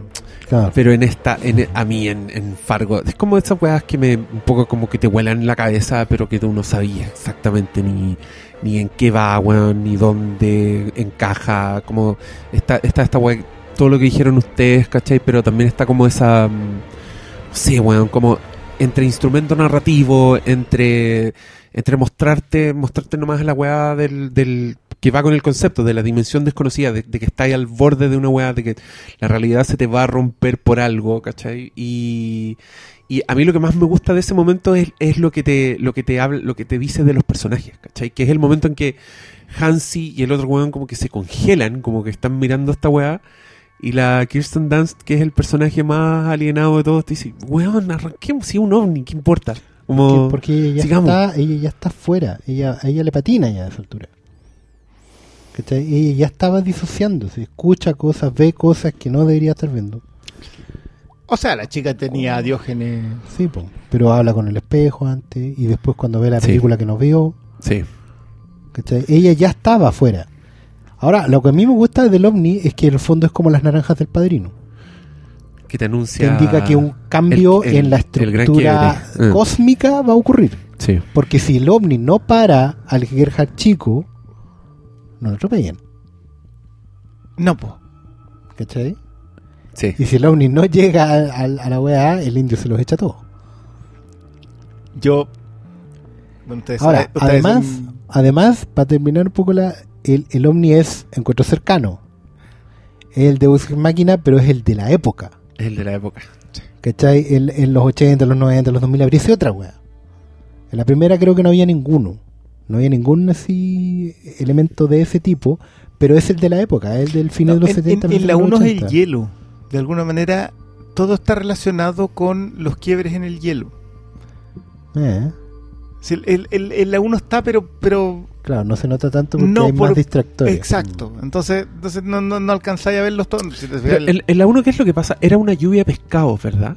No era. Que yo me acuerdo que- en mi que cerebro en lo el capítulo registré. del. Sí. Es que estaban ¿Qué- las plagas. ¿Qué es lo que cree? Claro, Mm. claro, que es cuando el weón dice esta es la señal de Dios definitiva y al weón le matan Sí. el hijo, así que la weá es como ya. No, y el tema de la, bíblica, de la- de la pero sangre en la, en, la, yu- en la ducha. Mal, No, era- malo, era- weón. Eran las plagas. sí, igual le sacó la foto viendo los vitrales. Sí, Pero caché que llega, y llega, y llega el, claro, pues, pero ahí llega el punto en que el- la baja esta mano de Dios de nuevo y le dice a los personajes, weón, pum, y se Claro. lo pone encima.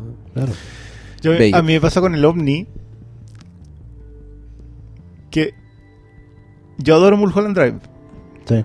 Yo no tengo idea de qué se trata Mulholland Drive. Ni tú ni nadie. Eh, pero, pero es de esas cuestiones. Yo siempre me acuerdo de esa anécdota, la cuento siempre que con mi hermano vimos Mulholland Drive. Mi hermano se para, se va al fondo de, como de la casa, al, al dormitorio, se devuelve y me mira y me dice: ¿Qué, qué, qué, qué fue? ¿Qué, qué, ¿Qué es esto?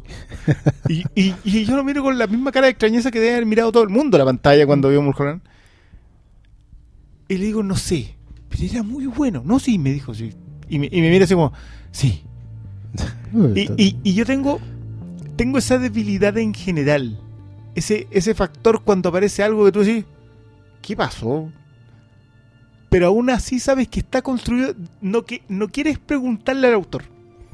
No. Eso te- yo, si veo a Nojali, comentarlo. de todas las cosas que le podría preguntar a Nojali, creo que el, el primer, el que le pregunte de qué se trataba el ovni se merece un chalchazo. Claro, lo que le pasaba Sí. a Kubrick, pues. ¿qué significa el, el monolito? Todas le preguntan esa weá. ¿Qué significa el monolito? ¿Es la humanidad? ¿Es la weá? ¿Que aquí? ¿Que allá? ¿Un portal a otra dimensión? weá? Yo, yo hace poco volví a ver Magnolia y Magnolia está lleno de esa Ma- Magnolia, de hecho, Tiene- es un antecedente muy importante para la otra. Completamente. Sí. Yo, yo, o sea, en mi cerebro es, es lluvia rana. Igual, ¿cachai? Porque es como... Sí, no es lluvia de pescado. No, pero me tuve que, tuve que esforzarme a decir, no, no era lluvia rana.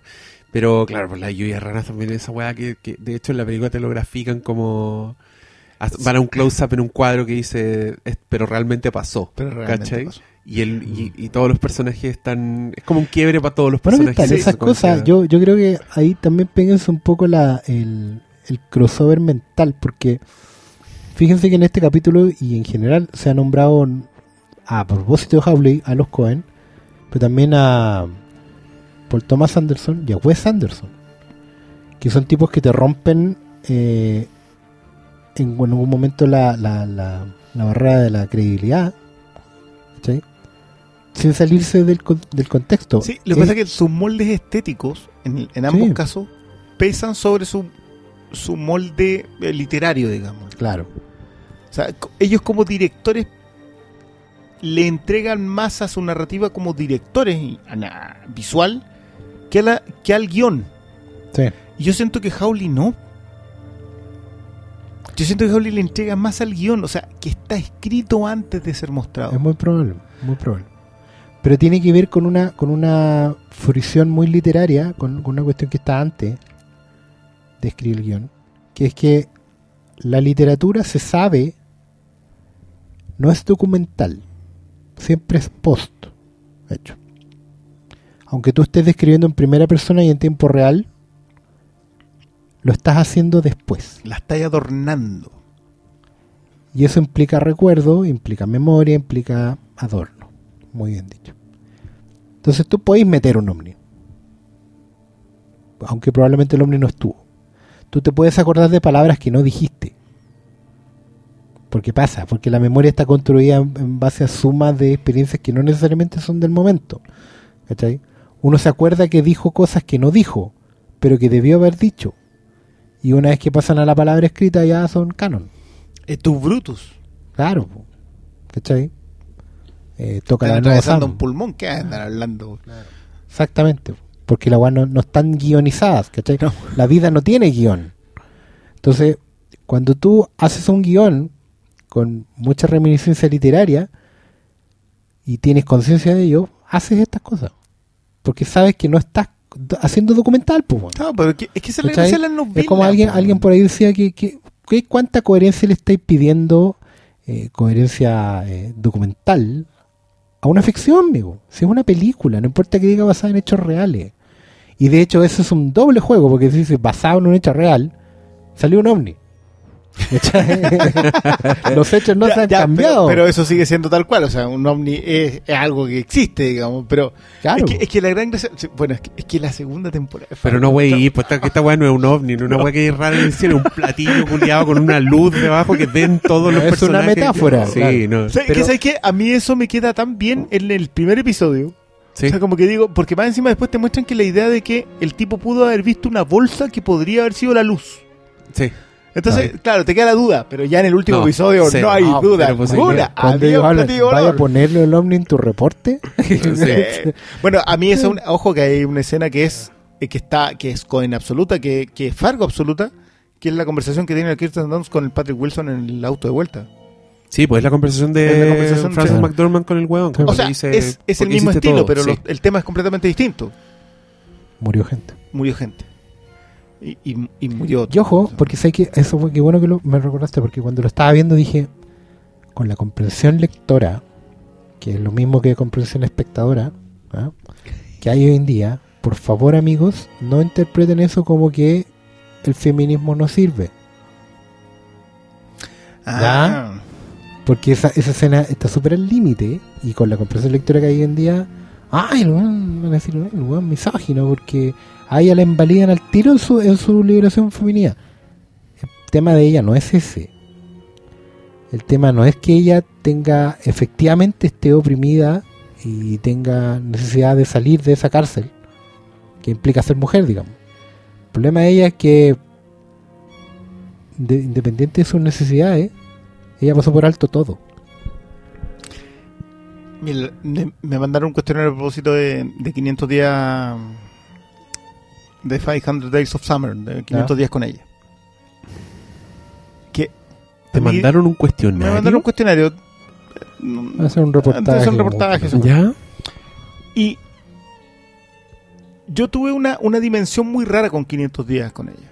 Que tiene que ver con que yo veía lo que me estaban contando de la arpía de esta, de esta mujer que va a ser feliz independiente de cuánta gente cal- caiga a su alrededor.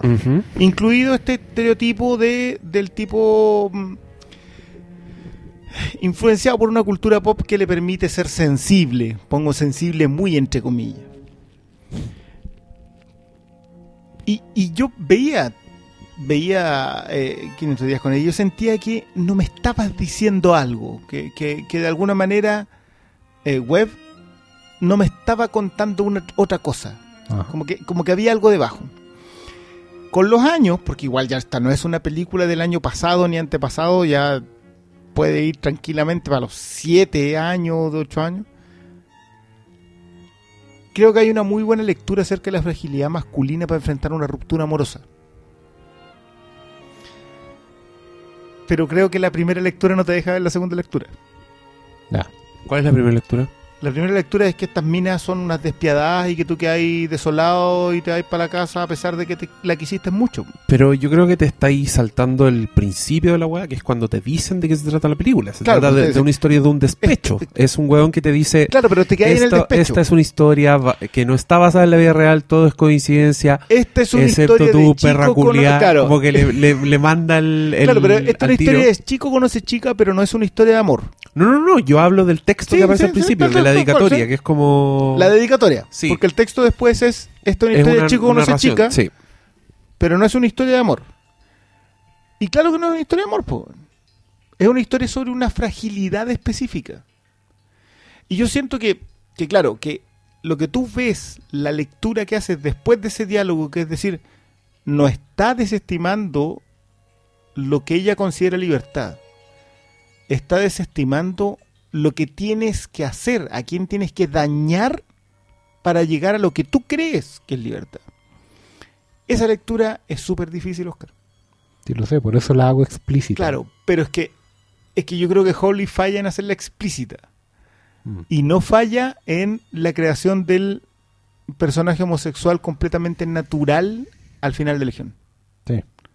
Entonces, algo que alguien pudo haber criticado en la primera, que no leí nunca nada de eso, porque en general no como que quedé tan embelesado con la segunda que no me interesó buscar Claro. eso. Pero creo que lo hace a la perfección en la segunda, en, en- en Legión. Sí.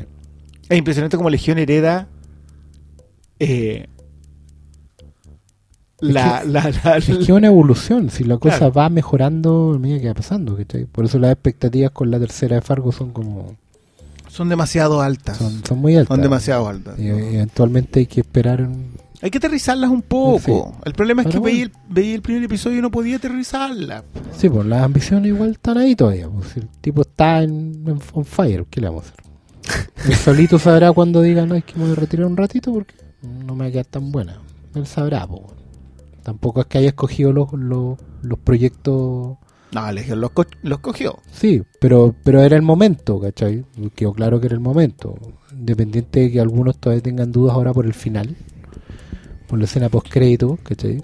Pero eso tiene que ver con tiene que ver con la estructura. Es que, puta, lo formal es muy importante también, bueno, y está tan bien aprovechado. Los cómics Marvel en los 70 eran así. Sí. Te terminaba la historia empezando otra. Y empezaba el tiro. No era un cliffhanger, era una weá que, que te llevara a otro lado. Final culiado. pero- que- pero- pero a ti la, te pasó, La yo- segunda ya, pa- ya partió, ¿cachai? La A mí, me weá- pasó, a mí me pasó que yo no lo vi. No lo viste, sí, Como que terminaron Ahí los créditos y yo lo paré porque cuando vi el 8 estaba sentado donde mismo estoy sentado ahora, ¿Mm? audífonos así como chan y termina la y ya llevaba como dos horas porque el- vi el 7 y el 8 de una patada después de ir al cine y ver ¿qué wea fui a ver? Rápido y Furioso. Fui a ver Rápido y Furioso y volví. Ya, voy a terminar Legión. Pum. Entonces esta weá termina. Yo me voy así. Salen los créditos y dije, ya, chao. que La weá buena, así como on fire. Feliz. Y después el otro día, no me acuerdo dónde leí como en qué terminaba de verdad. Y dije, ¿what? Tuve que venir, volver al archivo, poner, seguir los créditos. Y ahí fue como, ¡concha tu madre! No, hermoso. Pero sí, tiene que ver con eso. Oye, eh, Oye, y lo otro de, de el uso de la música, weón. sí, justo alguien acá preguntaba por el uso de la música. Construir- ¿Qué les parece el uso de las canciones de Noah Hawley? Puta, nada es un videoclip gratuito, weón. Todas son progresiones narrativas, emocionales, emocionales de los personajes, weón. Bueno, el uso, de, por ejemplo, ya, un súper concreto. Al final de la segunda temporada, el, el War Pigs de Black Sabbath. Que define una época, de Mira, hecho. War Pigs define una época. Te está hablando de gente que estuvo en la guerra, que se trajo la guerra a la casa. Todas esas frases están en la, en la serie. Sí. Las dicen los personajes. ¿Cachai? La canción tiene que ver con eso. ¿Qué querés que te diga? weón? Ah, O sea, la pues, weá es, es que Pero así no se usa video- la música, po. Sí, tú lo comentabas en Twitter, que, que- que como que Tarantino nadie hace mejor, que yo creo que es Scorsese. ¿eh? Scorsese unos- hace unos sacrificios con las músicas que es una cuestión que tú no te lo creí. Leila en eh, Goodfellas lo ocupa como 20 segundos. Sí. Y nada más, pues, eh. Pero, pero yo, bueno, pasa con los autores en general de que encuentran su gente con quien trabajar. Sí, claro. Los Coen trabajan con Carter Burwell. eh, Jeff Russo acá es el partner musical de Noah Hawley. Y yo también concuerdo con todo lo que me quieran decir de las canciones. Creo que las ocupa bien en las tres temporadas que ha hecho. Children of the Revolution en En, Legión. en. Legión es una cuestión. Pero, o sea, sobre todo los que hemos leído X-Men durante tanto tiempo, Children of the Revolution es. Ya. Les- gracias. Qué bueno que hayáis podido comprar los derechos hoy Y- día para colocarla ahí. Claro, y no son los títulos, sino también las bandas. O sea, poner Black Sabbath al final de los 70 significa algo, Sí. culturalmente hablando. Poner a, a Children of Revolution son los... eh, Kings, no. eh, no, no, no, son a T-Rex. T-Rex. Colocarte T-Rex en una serie que es completamente temporal, pero que está permanentemente anclada en los 70, tiene algo que ver también, ¿cachai? La banda ícono del glam. ¿Cachai? Sí. Y no me refiero Sí, al glam y de este- Poison, amigos, sino que me refiero al glam real, el glam de, de David Bowie. ¿Cachai? Y de los disfraces y de los. Y además, pues, claro, y lo de bueno es que, que, hubo- empezaron a utilizar el disfraz, el teatro en el rock y toda la weá. Y del weón que se mató antes de tiempo. Ese weón chocó en un auto. Pero, y los bueno. buenos van manejando. ¿Cachai? Yo, yo, hay una cosa que, que, que siento que es súper importante también, que, que lo hace, que lo hace muy bien, ocupa muy bien las canciones. Pero el partner Jeff Russo, eh, el segundo track del, del disco, que, que lo pueden encontrar en Spotify así como tranquilamente, el segundo track dura, qué sé yo, ocho minutos. Claro. Y es un crescendo que te, que te resume la serie entera. que un- 120 y tantas horas creo que se llama. Mm. 72 horas, no. Pero el tema del psiquiátrico. Sí, pues. Y en Fargo ni hablar, o sea, yo de verdad, yo, yo insisto, llegar a las cotas que hace Carter Burwell para definirte el ambiente no era una cosa fácil, porque no podías imitarlo. No. Y, y va para otro lado. Yo yo sé que no les gusta mucho que hablemos del, del, del- del factor eh, composición, digamos, pero pero ojo con oído en realidad con Jeff Russo porque creo que es un tipo que se está se forjó ya la, la mitad de la pega que la tiene en la tele trabajó también en Manhattan serie tristemente olvidada Y no es un tipo que se dedique, no sé, pues solo al sinfónico, ponte tú. Es un tipo que adapta la música a la necesidad narrativa. Entonces, Sí. si te tiene que tiene tirar un de country, jazz sí, te tienen tiene que tirar un country. tiene que tirar un jazz, tiene que tirar un funk, te lo va a hacer él también es el músico de esa maravilla que se llama Night Of de Nairo. que, que, The Night Of. que es una de las grandes series de HBO que pasó muy piola Con encuentro el yo. amigo de Star Wars, Rogue One. sí ¿Y esa, esa weá termina o viene otra temporada? Está cerrada en la primera temporada, pero puede venir una segunda como termina la primera. O sea, pero igual puede ser solo esa historia, con un final. Pero triste. ¿se sabe? O sea, ¿va a ser como True Detective? ¿Como una segunda temporada sería distinta o seguiría la historia? Seguiría, por cómo queda, debería seguir la historia. Ah, ya, perfecto. Pero no tengo problema si no sigue, digamos. No, está bien cerrada. A buscarla. A buscarla entonces. Puta Sí, sí, si no has visto, puta no que hay- weá. Pero Oye, así, mismo Eso- hay otras que ya no necesitáis ver porque no hay tiempo. Así que el otro día alguien hacía esa cuestión de que de como que le preguntaban a todo el mundo, ya, ¿cuál es la serie que tú tendrías que haber visto? Que sabes que tendrías que haber visto Y y no has visto. Todas. pero, pero, pero ¿cuál es? Una sola. Que tú sabís que tendrías que haberte sentado a ver y no la has visto. ¿Me estás preguntando a mí? Sí. ¿Ahora? ¿Sí? Me da vergüenza contestar. Me van a decir, ¿no la has visto? Pero esa es la gracia. The Sopranos. Sí. Ah, ya. Mm. ¿Ninguna temporada? No la he visto. Nada. Cero. ¿Viste? Yo sabía que iba a pasar esto. No, pero. Está bien. ¿Y tú? Eh, yo sé que tengo que ver Friday Night Lights.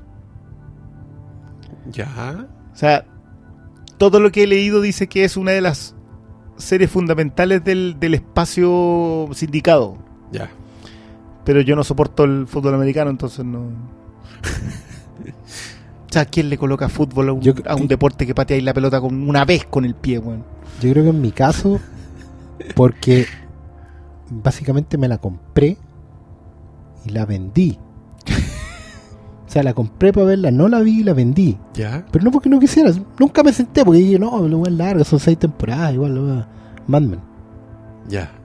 Son siete. Son Pero- siete, no, pero en ese momento, Black Friday, weón, Netflix. a 5 dólares, sí, pero, pero me refiero que por eso está en el tope, porque de verdad, o sea, me senté, la compré, la tenía ahí, todos los días pasaba, ¿cachai? Antes de Netflix. Y la vendí porque, bueno, pasaron cuatro años, la weá estaba sellada. Puta, Pero no porque no si me vamos a vender la guste, weá no. sellada, yo estoy cagado. O sea, no, no tengo... La claro, abrí en cuanto no tengo llega. weá sellada, claro. No, pero a eso me refiero, o sea, la No, porque no- tengo muchas weas selladas. Que, no- que Sí, me las pues, compro y ahí quedan, y pues, uno las va a ver algún día. Yo me compré en una oferta muy pulenta, así ¿Ah? me, weá, me costó una gamba. Me compré The Outer Limits. The Outer Y ahí está, sellada. Sí, Hace ya. como cinco años. El DVD con la serie completa. Bueno, yo sé que tendría Sí. que ver Twilight Zone. Por, por lo que pasó con Black Mirror, por lo que por los referentes hoy día. Yo sé que Twilight Zone es obligatoria ya a esta altura, pero yo no la vi, no la, no la vi en su momento. claro. No me crié con ella. nadie la vio No, en su y ojo, momento, pues, si de hecho, yo la No, vi- pero, pero igual Claro. ustedes la vieron a fines de los, a principios de los 80. Sí. No, yo no. La ¿No? clásica la vieja, la que me gusta, la que amo y adoro, yo de verdad la vi bien en el cable a finales de los 90. Ya. Cuando la repetí en USA Network. Ya, pero igual eso fue hace 20 Claro. años. Ahora, igual yo tenía gancho. Ponte tú, yo me recordaba haber visto, por ejemplo, Pesadilla a 20.000 pies. Que este capítulo donde eh, James Kirk va en un avión y él es lo único que ve por la ventana como un monstruo está destruyendo el avión. Y nadie le cree. Que un oso peluche en la, Sí. en la original. ¿sí? O sea, La- esa la- historia. O sea, es un weón, es como un. ¿Cómo se les dice Es a esta, un- a esta tribu de weones que se un visten furry, como po, eso? es un furry. vestido con es como un furry. Pero es porque era. Bueno, pero el weón está recogiendo la tradición. Que es un cuento La historia del viejo, claro. que son los que destruyen Claro. los aviones, los Sí, po. monstruitos. Si de hecho es un y gremlin. en la película lo hace George Miller y el Gremlin es un animatronic y el weón filma como los dioses, así Sí. que esa weá hermosa. Por, por eso Para mí, mismo. pa' mí la dimensión desconocida es eh, es la de los 80. Esa es la Sí, weá que po, yo vi si la de los chico y me 80 da la veía en la tele. el me da miedo Claro. la intro, más Sí, que la Esa serie, weá, porque claro. weá La de los era- 80 es muy recordada por eso mismo, porque todos la vieron en la tele. La vimos, porque esa yo me acuerdo de haberla visto. Pero yo la que adoro es la vieja. Y la empecé a adorar porque sabía que muchos episodios de los 80 eran remakes de la antigua. Ya. ¿Cachai? Y cuando ya después me dicen, vaya averiguando que tu película favorita de la vida está escrita por el weón de la dimensión desconocida. Ya. Entonces ya volví a ver y de esa la descubro bien, porque ya había leído, había visto capítulos sueltos en los 90. O sea, igual son gustos procesados, ¿cachai? No una cuestión tan... Y claro, y vais descubriendo un montón de referencias y weas que tú decís, esta wea la hizo en el año 60. O sea, lo que te decía el otro día, pues ahora llegó a, a cierta tienda amiga que todos conocemos, Filmico, Paseo de las Palmas, la cuarta temporada de la Dimensión Desconocida Clásica, en blanco y negro. Que es la temporada de los episodios de una hora. Donde ya, Es cuando se pasaron a video, claro, cuando lo hacían en... claro. Y, sí. y duran una hora, que fue la temporada que duraban una hora. De ahí ponte tú, viene un episodio que está protagonizado por Danny Hooper, ¿Ya? donde el buen es un, supremacista blanco. El buen está vestido como nazi y está discursiando en la calle. Ya. Y nadie lo pesca, weón, porque era otra América. De hecho, la misma gente del barrio le pega y lo tira para afuera. Y, la weá. y bueno, el sueño de él es que todo cambie. po, weón. Y su viaje a la dimensión desconocida es el mundo al revés. ¿Cachai? Como Bueno, suele ocurrirles. ese plot lo has personajes. visto millones de veces y hoy en día, en tiempos de Trump, resulta, pero. ¿Cachai? No, la, bueno, la dimensión desconocida tiene... No, ¿Te acordáis de...? Hay un capítulo que se llama The Monsters Are Due on Maple, Sí, on Maple Street, Street. que es el- la paranoia de la guerra, así, Sí, que es una weá que es como... Loco, velo cualquier día Sí, de va a caer una 1960 bomba para adelante y- y la weá está como quiere. Y, lo- y el barrio todo tranquilito se empiezan a soltar las trenzas, buenos. Mira, le vamos a dar prioridad a esos por sobre, por sobre Night Pero para mí, para mí The Twilight Zone es como es como comfort food. Es como, una- como arroz con huevo. Como, ¿sabes qué? Veamos un capítulo Sí, y lo veis, sí. la weá hermosa y linda. Claro, porque además son escrita, unitarios, no tienen continuidad entre ellos, y hay algunos que son buenos, otros que son malos, otros que te dan a risa la factura técnica. Pero que igual Pero- te van a volar en la cabeza. Claro, Sí, Sí, hay, un- hay la uno- frontera técnica no tengo problema. hay Me unos, hay unos sin diálogo, el- el- los invasores. Con la, con la con hechizada, la, sí, con la suegra de la hechizada. La. con la Andora. vieja, ah, de sí. la Andora. Lo que pasa es que hay otro capítulo donde sale la hechizada Sí, po. con Charles Bronson. y son los últimos bueno, sobrevivientes hay- de una guerra. Si hay capítulos en que. No quedan más que ellos, y son de bandos distintos. La weá, la weá hermosa. ¿Ya viste? Eh, Ya. bonito. Esa, esa debería ser. Claro. ¿no? Sí, ya. Ya, entonces cuando tú ves, ¿qué, qué tenías que ver? ¿Ah? Mad Men. Mad Men, Men, tú, Los Sopranos, y yo voy a tener que retroceder al Dimensión de- 62, Dimensión weón. desconocida. Del 59 al 54. weón. Yo te acompaño, ya, veamos, veamos Sí, Dimensión. Desconocida. Ya, y dijimos hasta acá, 2 horas Sí, 45. sí. No, demasiado, igual, más encima algo es- tres nomás. algo es algo. Mañana sí. hay que hacer cosas también. Sí, ya. Cabros, gracias por escuchar. Si Gracias llegaron a este episodio. punto, yo creo que les interesó no a Howley. Por favor, búsquenlo, enganchense. La temporada 3 de Fargo acaba de empezar. Y nos vemos en el próximo. Adiós. Adiós. Buenas noches.